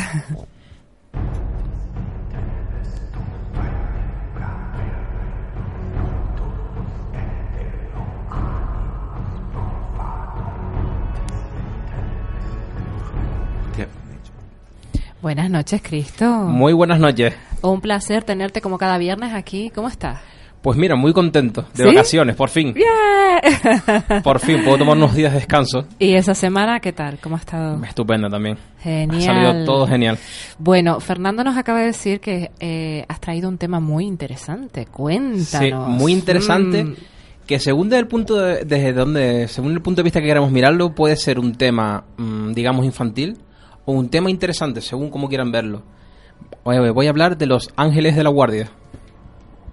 De la guarda. De la de la guarda. guarda, perdón, de la De la guardia, guardia la guardia también no, puede ser. no, de la guarda, perdón. Hacen No guardia, confundamos. hacen Menos- guardia. Menos mal que nos dijo de Los Ángeles de Charlie. También.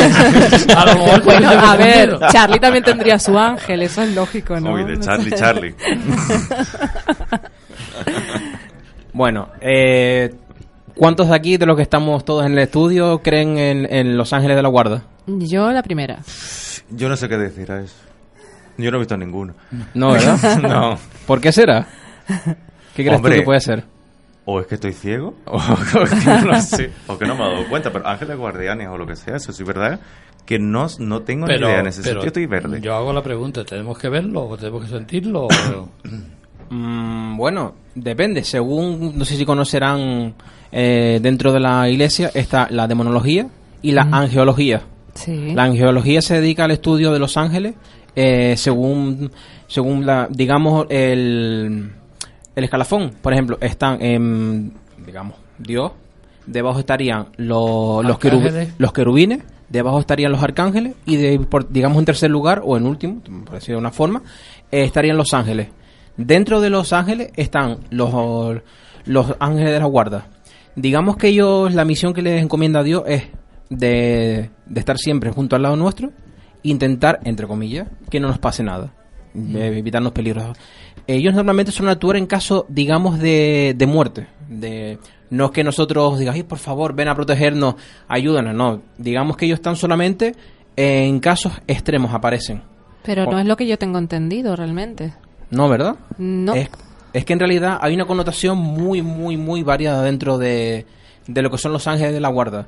Ahí, por ejemplo, gente dice que son eh, familiares nuestros, otro que dice que son mm, seres espirituales, son seres de luz. Hay muchísimas connotaciones, pero en realidad viene siendo lo mismo. Viene siendo una persona, mm, una entidad, como queramos llamarlo, que está al lado nuestro. Pero según la an- angeología, no son familiares nuestros, nuestros familiares pasan al otro lado, pasan a formar parte de, digamos, de la custodia, que nos protegen de alguna forma, pero el ángel de la guardia, digamos, que es el encargado de estar siempre en la alerta de que no nos pase nada a nosotros. Sí, eh, perdón, se incorpora Jessica Fletcher a la vez. Cuando quieras hablar, puedes hablar tranquilamente, ¿no? Gracias. Bueno, eh, yo quería hacer un pequeño juego. Eh, sí, solamente en principio, eh, con el mes de nacimiento de ustedes, les puedo decir el nombre de cada ángel de la guardia. De la, perdón, de, la guardia, no otra vez. ¿Estás de la tú con el de la guardia? Estoy de la guardia, no sé por qué. Ay, yo quiero hacer eso, yo quiero hacer eso. Ah, ah, eso sí, ¿no? No lo sí has visto, pero eso sí quieres sí, hacerlo, ¿eh? ¿Cuál es tu mes de nacimiento, David? A ver, te digo con todo completo. No, el mes solamente. El mes. No, pues vaya, pues enero. Vale. Ah, entonces el tuyo es Gaspar. ¿Qué hora es? Claro, que Vale. ya son las once y media, entonces ya... En fin. ¿Quién es, ver, quién ¿quién es el hombre calcule. Vale, ¿y el día? ¿El día de nacimiento? El 4. Vamos a ver, porque es una lista un poquito extensa, la verdad. bueno, eh, tu- el, el nombre de tu ángel guardián, o ángel custodio, o ángel de la guarda, se puede llamar, sería Yeliael. ¿Cómo? Por Dios, pero a mí no puede tocar un nombre de verdad normal No, español. espérate que quedamos los demás, ¿eh? español. Pero espera. Que ya ni me acuerdo lo que acabas de decir. Además, te voy a decir, digamos, la- las ventajas exclusivas que con Sí, que pero tiene para ti. repítele, Bueno, repítele vale, el nombre, repítele el nombre porque no se ha enterado. Además, Yeliael.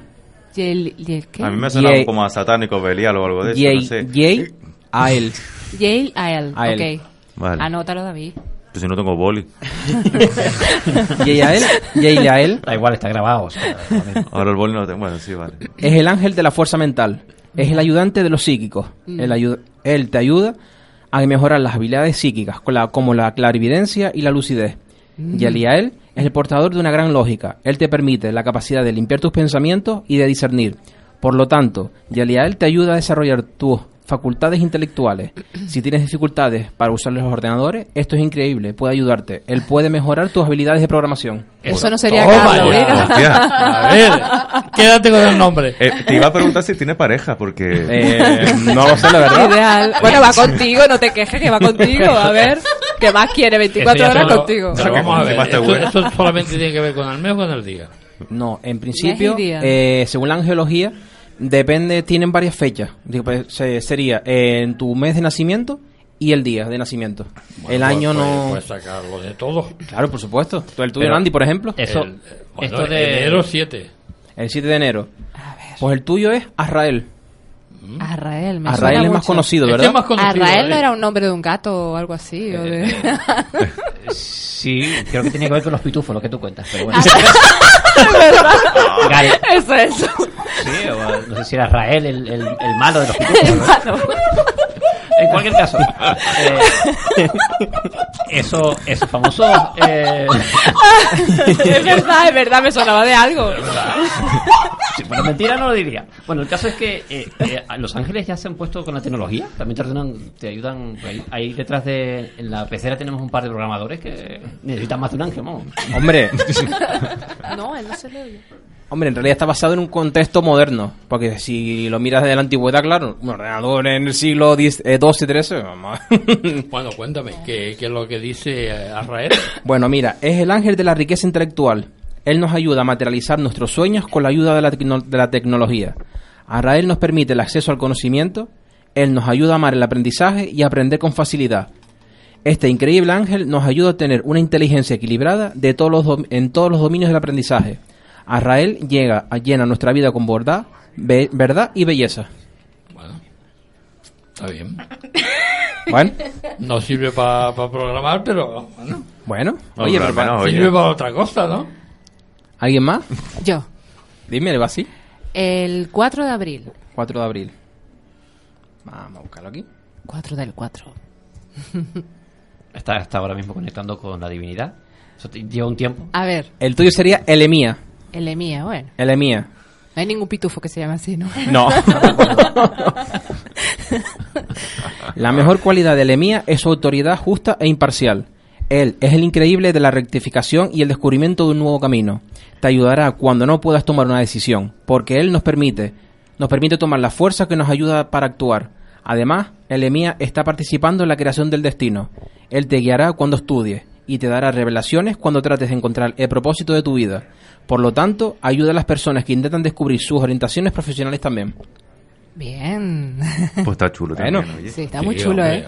A ver, Carlos. Qué guay. ¿Y yo? Eh, Espera, espera, vamos, por orden, por orden, por Vale, orden. vale, por vale. Relajadito, tú eres el último. En mi caso, en, en junio. Junio. ¿Qué ¿Qué, día? día de junio? El día 8. Está Vuelve a conectar con la divinidad. Felicidades, ¿eh? Felicidades. Ah, felicidades atrasadas. El tuyo sería Acamía. Vale. Acamía. Como Acamía, lo se comía. parece a lo comía, Como pero... lo- como lo- eso me parece. Los co- De pronto vi un abanico, sí. Hombre, ahora con el calorcito viene bien, ¿eh? Un par de abanicos ahí. Bueno, el tuyo promueve la lealtad con los principios de lo divino. Él te puede enseñar a respetar y apreciar compromisos y promesas. Acamías también se considera un libertador, por lo tanto, nos ayuda a liberarnos de las emociones negativas, las cosas que no nos sirven.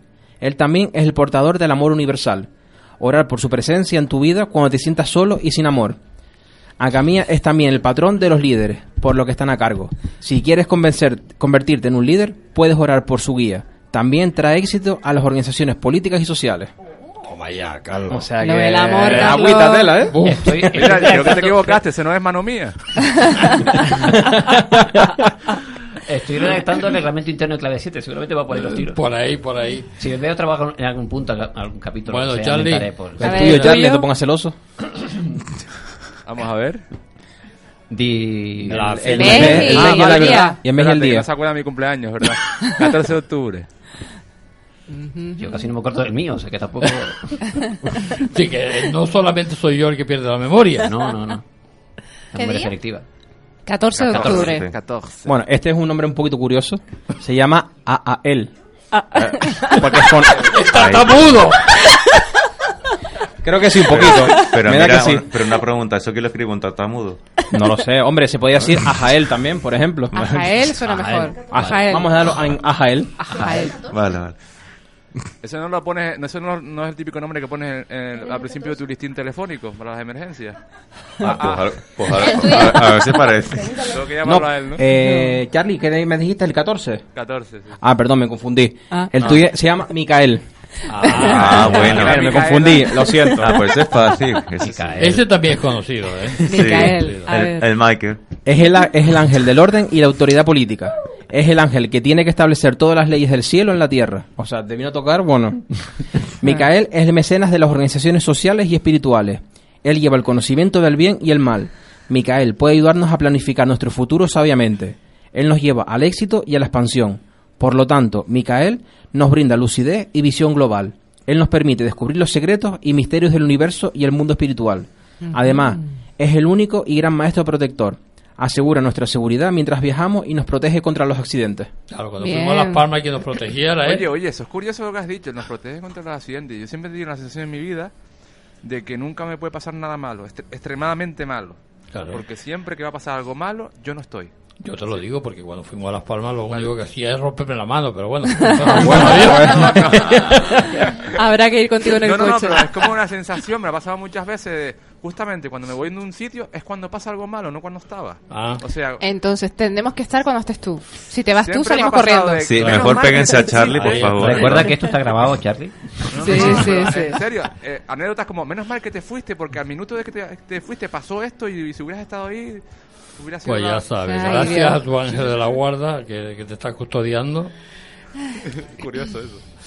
Sí, entonces sirven simple- simplemente para guiarte en cuando estás con, con problemas o, o, o el libre albedrío también funciona. Hombre, el libre albedrío también funciona. Vamos a ver, nosotros también podemos provocar nuestros propios accidentes. Digamos que si vamos despistados por la calle y nos caemos, digamos, al suelo, Sí, no, no, el- va a el venir el ángel te- directamente a cogerte que- cuando te caiga. que O te si te quieres farola, caer. ¿no? Exactamente, o si te quieres tirar, Si tampoco. te quieres suicidar, el ángel no te va a coger. Exactamente, no te va a coger al vuelo. Mira, si te quieres tirar, te tiras y punto.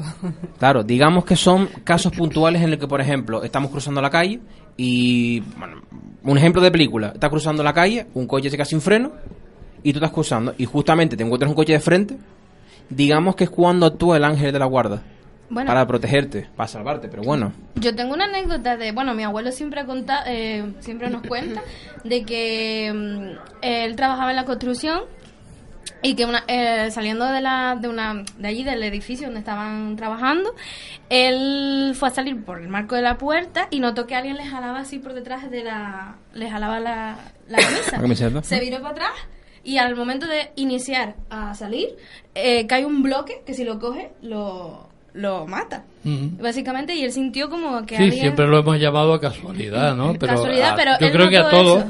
nos ha pasado algo de eso, ¿no? Sí. Sí. Mm.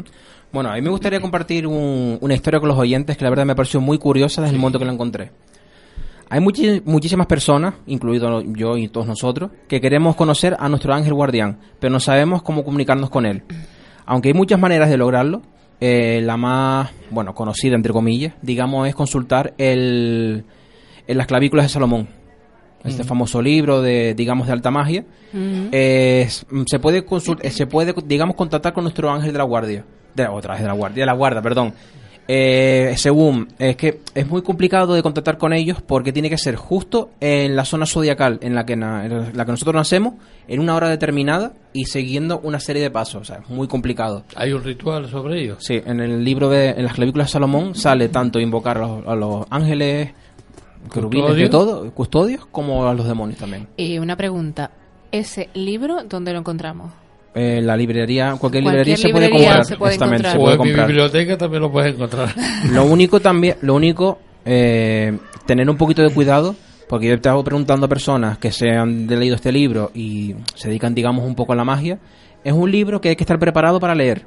Preparado en el sentido que estar preparado mentalmente y energéticamente, porque es un libro que nos absorbe la propia energía a nosotros. De todas formas tienes que entenderlo porque solamente son talismanes, son figuras geográficas, ge- geométricas, perdón, y hay que entenderlas. Sí, Hay que es, com- entenderla mucho. es un libro muy complicado, pero también, si lo conseguimos entender, es un libro muy bueno, porque tiene muchísimos amuletos, amuletos, eh, Puedes muchísimas- hacerlo. Sí, puedes sí, sí, hacerlo. se puede practicar, claro, no hace falta Puedes hacer... eh, consultar los rituales que tiene debajo de los, dentro de los amuletos y puedes hacerlo tranquilamente. Sí. Eh, de todos modos, hay varias versiones que están a la venta. Eh, si no me equivoco, la, la más antigua de todas, que estamos, digamos que es la, bueno, la más grande, es decir, porque hay unas que están de bolsillo, otras son, no, esta tiene que ser la, la que no ha sido, digamos, reeditada, porque con el paso de los años se va reeditando, se van cambiando, digamos, diversos nombres, varias cosas, no tiene que ser, digamos, la versión antigua, que es la que, digamos, eh, tiene todo dentro del conjunto, los rituales y todo, porque cambian unas palabras y claro, ya sí. La que tiene el forro negro. Exactamente, ese mismo. Pero yo tengo una pregunta. ¿Ese libro exactamente quién lo editó? Supuestamente ¿La se- iglesia o quién? No, la iglesia no. La iglesia, digamos que lo tiene apartado, como decir, esto no es nuestro. Te lo aunque- digo porque hay cosas que no están enteras. O sea, hay cosas que se han editado pero se han dejado partes. Claro. Entonces, eh, realmente lo que llega al, al lector es el, el verdadero, el inicial, o llegan las cosas cortadas y que hay cosas que no Hombre, interesa se saber. Supone, se Mi supone pregunta. que, que el inicial debería estar escrito en arameo o en cualquier... eh, en un lenguaje no, no bueno, anterior al cristianismo y anterior al, al mundo latino. Exactamente. Supuestamente, eh, según se cuenta la historia, fue el rey Salomón el, el que escribió esta, la- las clavículas, y que se Mm. llama. Pero también eh, se comenta que fue posterior al rey Salomón. Pues claro, mm, ese conocimiento no se tenía en ese momento. Pero claro, mucha gente lo atribuye al leyendo el libro del día de hoy. Por ejemplo, te, te comenta sobre el tema de, los de los signos zodiacales, cuando en su momento, en la época del rey Salomón, no se conocía nada de los, de los astros, se conocía nada. Mm. Y claro, digamos que el actual es como, mm, como que se han añadido cosas. Y puede que también se hayan, se hayan eliminado otras que a lo mejor o no interesa que se conozca, o que sencillamente se ha modificado porque ya el lenguaje es un lenguaje antiguo, para que sea más moderno de entender. Claro. Fíjate, fíjate una cosa determinada. Ahora mismo se habla eh, y se dice del- de la clavícula de Salomón que era, que se, de hecho es una transliteración o una mala traducción, hecha sobre todo por la parte más, más, más cristiana, Ujú. que se utilizaba para contactar con los demonios. Eh, él no contactaba con los demonios, ¿de acuerdo? Eh, contactaba con un tipo de espíritus que son parte de la naturaleza, de hecho hay toda una especie de jerarquía de, de ese tipo de, de- de entidades, Ujú. que son los jinns, ¿vale? Que son los- el famoso genio de la lámpara de, de Aladino. Eh, no son precisamente demonios, al menos No. Porque no, no, no están dentro del concepto cristiano. Lo que pasa es que, claro, la, esa traducción, ese paso al, al latinismo eh, y al- a la lengua cristiana, pues tiene esas pequeñas licencias, pero que pueden cambiar el, significado de- del texto en sí. Claro. Por ejemplo, eh, nosotros que hemos estado siempre muy. Bueno, cuando vamos, por- ejemplo, a hacer las investigaciones, en la famosa casa esta, que se encuentra justo en la parte trasera de la casa, es el simbolismo, es Sí. el gran símbolo este que ya está borrado. Es una invocación a un. Vamos a llamarlo demonio, Jin, de tierra. Digamos que es una eh, estos símbolos aparecen en las clavículas de Salomón, pero modificadas. Digamos que a lo mejor el símbolo que aparece en un lado puede ser el nombre de ese espíritu, lo que sea. En el centro se representa mm, lo que sería la Tierra. Y después, pues, no, sé, no sé si exactamente se recuerdas ahora mismo cómo es la imagen, no es, digamos, para contactar como una entidad maligna, puede decir que vayamos a hacer un mal dentro de, de ese lugar, sino simplemente a Morán, que no tenía ni idea de hacerlo, simplemente pues lo vio en un sitio y lo, y lo hizo. Porque según la forma, eso, además el propio libro te lo explica, según la forma que, te- que, que quieras, es decir, quieres, si quieres invocar algo mm, negativo o bueno, eh, según tienes que hacerlo de una determinada forma y de un determinado color. No se puede usar eh, para, por ejemplo, para invocaciones eh, De todas formas, eh, hay que recordar que, que Salomón estaba en la línea entre el bien y el mal. Exactamente, sí, Estaba, sí. eh, Estaba navegando entre una y otra. Mm, también se le acusaba eh, de, de de estar, digamos, en el, el lado contrario, es decir, que colaboraba con las entidades negativas. Pues, Bueno, pero se, dice, se dice que era un templo donde, donde llegó a, a- O se supone que guardó el, el, el- el famoso arca ¿vale? De la alianza. Fue construido gracias a, a que él pudo manejar a los a las entidades naturales, a los a los o a los demonios, como decía el cristianismo, para, para levantarlo. Exactamente. Mira, una cosa muy curiosa que me contó un señor que leyó este libro. eh, tú sabes que para invocar a Satanás, o a Satán, según los nombres, varios nombres que tiene, tú sabes que se tiene que buscar una determinada ramita, o digamos un determinado árbol. No recuerdo, tampoco voy a decir el nombre, voy a contarlo por la radio, pero se necesita, digamos, como es, es una especie de ofrenda. Y además aparecen las clavículas de Salomón, eh, no sé cuánto, ta, ta, ta, redactado, para invocarlo.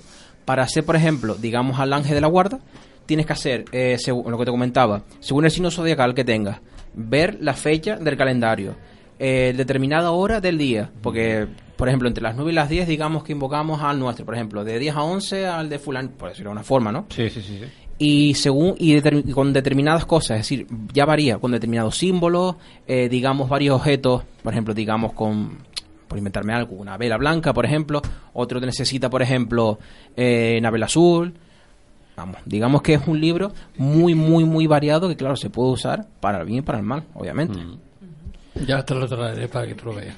Sí, sí, si lo tienes perfecto. A mí te digo, todo este tipo de libros me encanta volviendo- leerlos. Volviendo al tema, eh, también invocaba a los ángeles. Eh, también, también. Bueno, mm, volviendo al tema, que me, desviamos un poquito.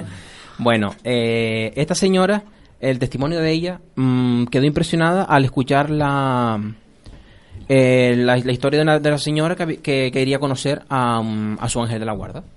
Entonces, esta chica le pidió a Dios que su ángel de la guarda se manifestara. Le- lo que sucedió al día siguiente.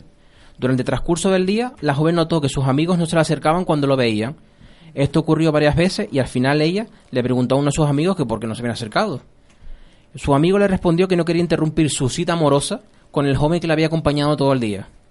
Todos los amigos confirmaron haber visto lo mismo, a un joven que concluyó que había sido la, misma- la manifestación de su ángel que había querido.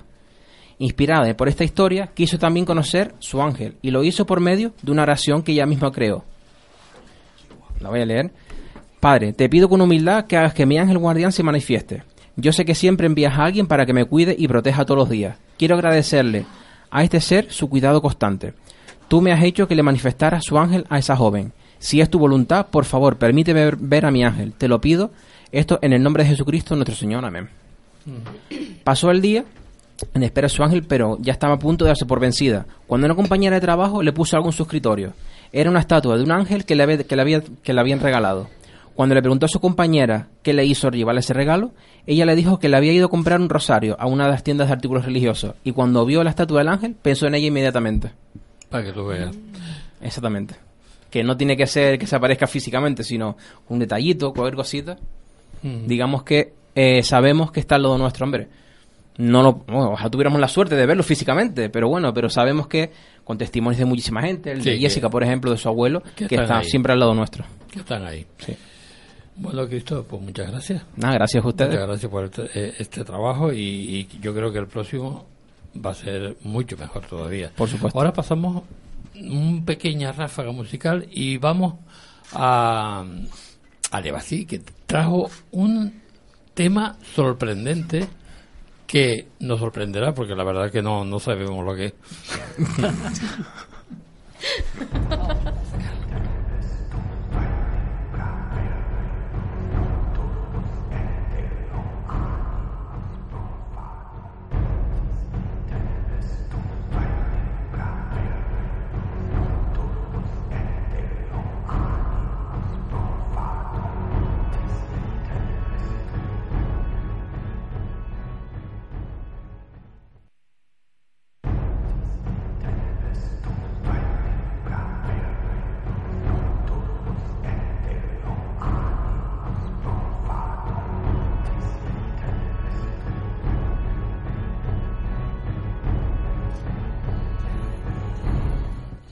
De verdad, sí, sorpréndenos.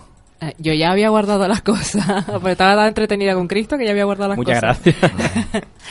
Eh, bueno, yo voy a hacer una pregunta a todos los que están aquí. Carlos se está chivando de lo que yo tengo escrito. ¿Alguien de vosotros ha pensado alguna vez que esté prohibido morirse? No, yo Ah. no, yo no he pensado que esté prohibido morir. Y Yo creo que es parte de la vida. ¿Y en alguna Lo parte que está del prohibido mundo? es vivir. ¿Y en alguna parte del mundo, Fernando? ¿Carlos? No. ¿Cristo? ¿David? No tengo No, ni yo idea. ¿El creo, que, eh, yo creo que hay, eh, mm, según la cultura, Mm. menos la nuestra, yo creo que la, que la muerte es algo no- normal y natural. Mm, Lo ven vale. como algo... Es una auténtica locura, ¿verdad? Pues Sí. vamos allá.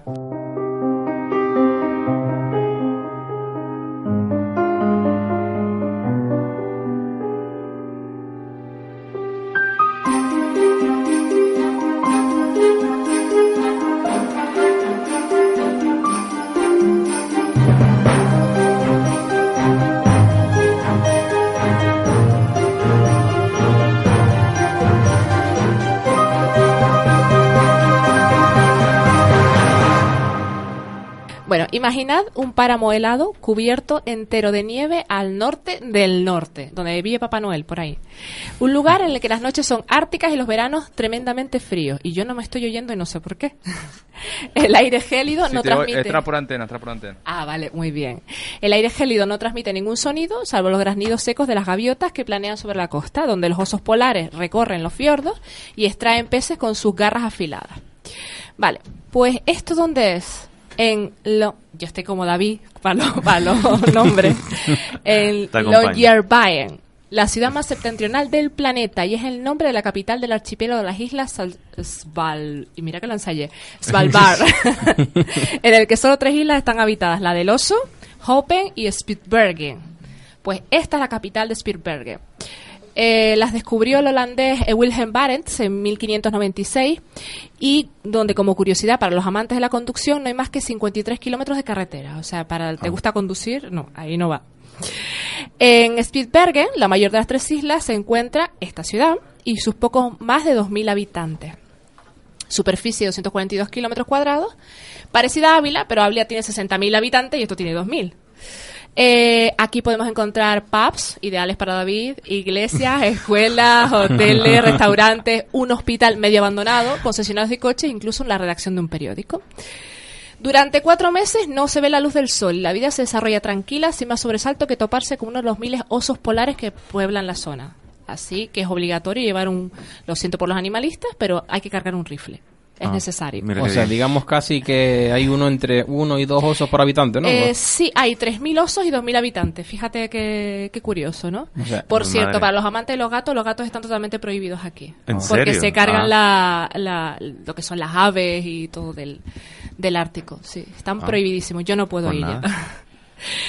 Em, bueno, y, y ustedes me van a decir, ¿esto qué significa? Que me estás hablando de muerte, de prohibido morirse, ¿y qué me estás contando tú? Bien, pues aquí, eh, más concretamente en esta ciudad, en Longyearbyen, eh, está prohibido morirse. Y a Ah. ver quién sabe, quién me sabe decir por qué está prohibido morirse en esta ciudad. No tengo ni idea. Por los osos. No. No, por los- porque ya te matan directamente los osos. Y si te mueres, o sea, si tú te mueres, ¿a quién multan? Eh, pero es que está prohibido morirse. A ver, ahora te digo. Eh, allí la gente eh, solo pueden ir los que tienen entre 25 y 42 a 45 años. Si estás medio cáncamo, no puedes entrar. O sea, no te van a dejar. Ah. Si te estás medio muriendo ahí, medio extraño, pues te mandan a la, a la península noruega a morirte o a revivirte, lo que sea. Las embarazadas a los... Lo estoy diciendo todo rápido. Las embarazadas a los, a los siete meses se tienen que ir ya en avión a la península a dar a luz y después puedes volver si tú quieres. Ah. Pero vamos, no te puedes morir. ¿Por qué? Eh, porque el grado de, con- de congelación es tan alto que los, eh, entre otras cosas también hay otro fenómeno, que los cadáveres no se descomponen. Entonces, al no descomponerse y la gente no quiere cremar, no hay espacio para enterrar a más gente. Ah, Entonces, vale. mm, a ver, no te, no te puedes morir allí. De hecho, si, si estás medio cojo o algo así, no hay rampas, no hay nada. Nada de Ah. eso. Eh, mm, lo de la ley está prohibi- prohibidísimo morir, es decir, te tienes que ir allá y aquí un compañero me está diciendo, sí, eso es cierto. Eh, hace un frío horroroso, con lo cual para nosotros mm, imposible.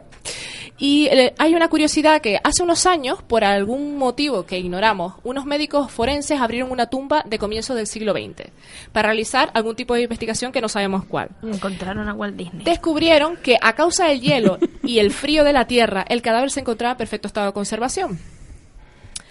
¿Qué pasa? Que por el eh, al no alcanzar la descomposición, los virus también permanecen latentes. Entonces encontraron una cepa del virus de la gripe ese principios de, siglo que erradicó un montón de hubo un montón de muertes en toda Europa, pues encontraron ese virus. Entonces imagínate el, temor de la gente a que eso reviva gracias a eso descubrieron un par de vacunas que vinieron muy bien, ¿no? Eh, um, em, el, lado positivo fue ese, el crear una vacuna contra la gripe. ¿Y qué pasa? Que para los románticos decían, ay, eh, qué bien. Entonces aquí puedo morirme, me congelan el cuerpo y cuando la ciencia pues adelante me descomponen como Walt Disney y volvemos a la vida. Pero no, no te dejan. Y eh, hay una cosa muy curiosa mm, que también, eh, buscando esto, porque fue una noticia que salió en el periódico El País, em, em, hay un banco, eh, espérate porque lo estoy mirando por aquí, em, que es el banco de semillas más grande del mundo. Es decir, desde 2008 se están conservando una serie de semillas eh, por si hay alguna, están medidas a 120 metros más o menos, eh, a prueba de, de- de todo tipo de bombas, etcétera, etcétera, por si hay algún desastre en la Tierra, volver a poblarla. Entonces es ideal. Ah, pues mira, pues sí, está bien. Eh, pues eso básicamente, después de mirar esto, ah, sí. Eh, no es el único lugar del planeta donde existe esta medida de, de- de prohibido morirse. Francia tiene ciudades donde se aplica la misma ley, que no las voy a nombrar porque el francés no es lo mío. Y en Lanjarón, donde está el agua, Ah, en muy- España, muy y en agua, ¿eh? Másico, en Italia, también está prohibido morirse. ¿Pero por qué? Porque es que ya no hay más cabida en los cementerios. Entonces, Pe- mm, yo tengo una cosa, a ver. Si yo voy solo a uno de esos sitios, yo solo, sí, tú solo. y la palmo, de repente, eh, como castigo que me hacen, ¿me meten en la cárcel muerto? Porque a mí me da igual. Bueno, O- aquí o no me- se nombra me- que haya cárceles, así que muy civilizados son, la verdad. Bueno, a lo mejor le pegan patadas a mi cadáver o yo qué sé. No, pero sí es cierto. A lo mejor hacen sopa. Sí es cierto. O una sopita. Hombre, yo sé que estoy buena. Sí es cierto que limitan mucho el acceso a la gente. Lo limitan mucho el acceso a la gente allí, en esta, en esta tierra. Es decir, em, es mm, de 25 a 45 años en perfecto estado de salud. Hombre, si te mueres, ¿qué le vamos a hacer? Pero si estás medio pachucho, inmediatamente te mandan, te mandan a la península noruega a ver si te recuperas. Si no te recuperas, lo si siento no, mucho. Y si te quedas cojo, también te mandan para afuera. No, pero lo de cojo es que no que vayas a morir. Es que son un poco radicales, ¿eh? No hay rampas, no hay nada, o sea, Bueno, no sé. te las pues apañas. ¿eh? Vale, pues nada. Pues yo no voy. Por si acaso. Pues el artículo era un poquito más largo, pero bueno, nos quedamos así. O sea, que sí es cierto que hay lugares donde se nos prohíbe incluso morirnos. Interesante. Eh, y como último apunte, en Noruega, eh, sobre- especialmente en Noruega, se está viendo que los cadáveres, una de las cosas por las que no se descomponía es porque se envolvieron en plástico. Entonces ahora Ah. están utilizando algo, en vez de ácido clorhídrico, una cosa de esas, para que los cadáver- cadáveres se descompongan, están utilizando el jugo de lima. Con una serie de paratejos, les clavan la estaca de jugo de lima y el cadáver se descompone en un año, naturalmente. Ah. Para que tú veas. Bueno. Vamos a hacer limonada todos. Sí. Hombre, para los psicópatas sí está más rico. Pues por eso, mira a ver si te tienes algún psicópata del jugo de lima. A lo mejor hay un- algún psicópata de esos, ¿no? Bueno, ya, vale. Pues colorín colorado, este cuento se ha terminado. Bueno, pues muchísimas gracias. De nada. Yo me gustaría para, para terminar eh, hacer una pequeña reflexión. Eh, les cuento que el otro día estuve eh, pintando una reja y cuando parecía que había terminado de pintarla, al cambiar el ángulo de observación, siempre quedaba algo por pintar. Me iba para el lado, para otro lado y otra vez faltaba por pintar y al pintar de nuevo, luego miraba desde abajo y otra vez aparecía nuevos sitios sin pintar. Y otra vez a pintar, increíble. ¿no? Pero me hizo reflexionar y pensé que esto pasa en la vida diaria cuando hacemos nuestras propias opiniones sobre las demás personas. A veces, con las prisas de la vida, no sabemos mirar bien a nuestro alrededor. Y nuestras opiniones son pobres, poco objetivas y a veces ni siquiera constructivas. Chicos, muchísimas gracias. Hasta la próxima semana y que sean muy felices. Igualmente.